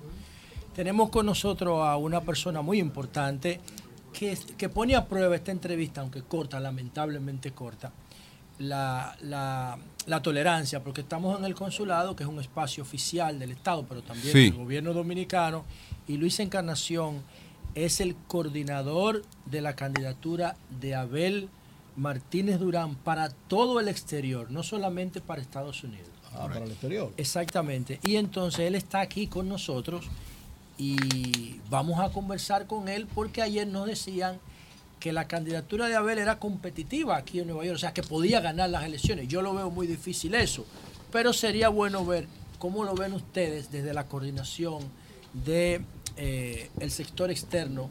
tú empezaste por ahí, yo voy a seguir por otro lado. Vamos a ver. Bien, primero, ante todo, muchísimas gracias. Eh, gracias por la, por la oportunidad. Eh, muy complacido de estar acá. Y contestando de forma inmediata la pregunta, sí, estamos trabajando ya, tenemos más de dos años trabajando acá en el exterior. Antes de la consulta, para garantizar que Abel Martínez pueda ser. O sea, Nueva York podría ganar a Abel Martínez y el PLD. Sí. Ahora, en estas elecciones. En estas elecciones. ¿Y en qué te va a salir para decir eso? Pero dice, pero dice Peñaguaba, eh, José Francisco Peñaguaba, dice que Abel eh, está, él dice en su, que él te está siendo considerado hasta para que no se reconozca como candidato, dice Peñaguaba. Pero Peñaguaba es del comité político del PLD. Bueno, pero digo yo de fresco, Peñaguaba. No es un PLDista y respetamos cualquier opinión. De hecho, respetamos muchísimo la opinión de, de Peñaguaba. Sin embargo, este... Está perdido. Está totalmente perdido. ¿Y la estructura y la estructura de la fuerza del pueblo que dice el líder eh, de la fuerza del pueblo, Leonel Fernández, que él no discute con lo que está abajo. Aquí en Nueva York está abajo eh, el PLD de la Fuerza del Pueblo. No te dejes provocar. No, nosotros, pregunta, nosotros no hemos, no hemos hecho esa No lo dije yo, lo dijo Leonel Fernández, te pongo el audio. Nosotros no, no hemos hecho esa medición, eh, no la necesitamos hacer. Nosotros estamos midiendo al pueblo y la simpatía de Abel Martínez acá. Eh, fíjate, aquí se han, se han celebrado tres, vamos a llamarle tres procesos de forma interna comenzando primero en el 2021, cuando Abel Martínez vino al exterior, vino aquí a Nueva York y, despertó entre la dominicanidad esa esperanza, ¿verdad? Luego, eh, el pasado año tuvimos acá al compañero Francisco Javier también, que fue, fue excelente. Sin embargo, en este año, cuando llegó Melanio Paredes, le puso la cereza al pastel. Un saludo para Melanio Paredes. Sí, le puso la cereza al pastel y ahora mismo, no solamente el PLD, pero que también hay una población de, de abelistas que va creciendo y surgiendo. Nosotros entramos como, como eh, a trabajar con Abel Martínez, pero, pero óyeme, el entusiasmo que cada vez nosotros, no solamente en Nueva York, en Nueva Jersey, Nueva Inglaterra, eh, eh, la actividad que se ha ido desarrollando va totalmente ajena, pero no nos interesa ahora mismo hacer mediciones con partidos ni con con otro liderazgo. Ah, perdón. gracias, gracias. Provocación del compañero Gracias, gracias a Luis, a Luis Encarnación, que es el presidente de o el director de la campaña de Abel en el exterior. Entonces está Fausto Jaques, ah, esa figura del mm. reformismo histórico, que es actualmente cónsul general en, en Hamburgo. Sí, señor, pero ando en cuestiones políticas aquí en Nueva York. ¿Y en qué andas aquí? Bueno, tú sabes que yo en el 2012 empecé un movimiento que se llamaba eh, Decidete por Hipólito. Eh, por razones de que no fue mal. Seguí en el 2020 con Luis Abinader. Entonces ahora, como las encuestas están marcando que el 33% de los dominicanos están indecisos, estamos organizando en diferentes, obviamente también en Santo Domingo, pero aquí en Nueva York, aquí hay 800 mil dominicanos que influyen en el voto en la República también. Claro. Para que los indecisos, pues, eh, es, un, es un escenario fácil porque los dominicanos en el exterior, como tienen facilidades para producir lo que necesitan para vivir, pues eh, son muy dados a, tendenciarse por la anticorrupción. Y como Luis Abinader tiene una imagen de un hombre puro, serio, o sea, es un hombre muy trabajador, eh, muy capaz y realmente austero. Luis, aunque tiene muy buena posición económica, lo conozco de jovencito. Yo soy mayor que él, pero lo conozco. Es una persona que no necesita, ni lo que tiene lo necesita. Entonces vamos a tratar de organizar otro movimiento. ¿Cómo se llamará el movimiento? Decídete. Ahora será 24-28. 2024. Le van a ajustar el tema así de la fecha. Eh, bueno, estoy llevándome de, las encuestas que dicen que hay un 33% de indecisos y voy a eh, y tus antiguos y tus antiguos compatriotas tus antiguos compatriotas qué tú piensas de dejaste abandonado bueno mira eh, tristemente el Partido Reformista se desbarató Ay. sí sí no lo voy a echar. Pero Quique no, no, no, no, no. no, Quique te va a no, Ay, ay, ay, ay, ay. Obviamente, necesito un representante en este panel porque aquí no hay representante. Sí, adelante. No, no, ni va a haber. No, porque tu bueno, programa, este no, programa no es de representación política, es un programa de interacción, de periodismo de comunicación independiente. Que no es de periodismo independiente al más alto nivel. Coño, pero aquí no hay independiente. Los únicos independientes aquí soy yo. Independiente de el chiste al consulado. Bueno, espera que Antonio se fue, que es un amigo mío desde niño, porque yo conseguí ese trabajito porque Hamburgo es muy lejos. es lejos y un clima horrible. Los únicos aquí son Pedro y Vigilio. No, y, tenía, y teníamos Consuelo, pero lo han votado nueve veces del, del Partido Ya. ya Consuelo no vuelve más. Pues yo estoy muy contento con este programa. La verdad que tiene un staff ahora muy, muy atractivo, muy atractivo. Yo somos amigos hace, no sé. Así es. Trabajaba con Juan Bollo, recuerdo. Así es, así es. Mira, Fausto, eh, ¿y la, la, actividad económica en Hamburgo? ¿Cómo, ¿Cómo, está? ¿Cómo está ese consulado? Que ha sido siempre importante. Eh, es relativamente un consulado pequeño porque no hay muchos dominicanos en el norte de Alemania. no es fácil vivir ahí. Sí, pero llega mucho, llega mucho y sale mucho material de allá. Sí, mira, cuando hay crisis en Italia o en España, muchos dominicanos se van a Alemania porque hay mucho trabajo en Alemania y hay buen poder adquisitivo.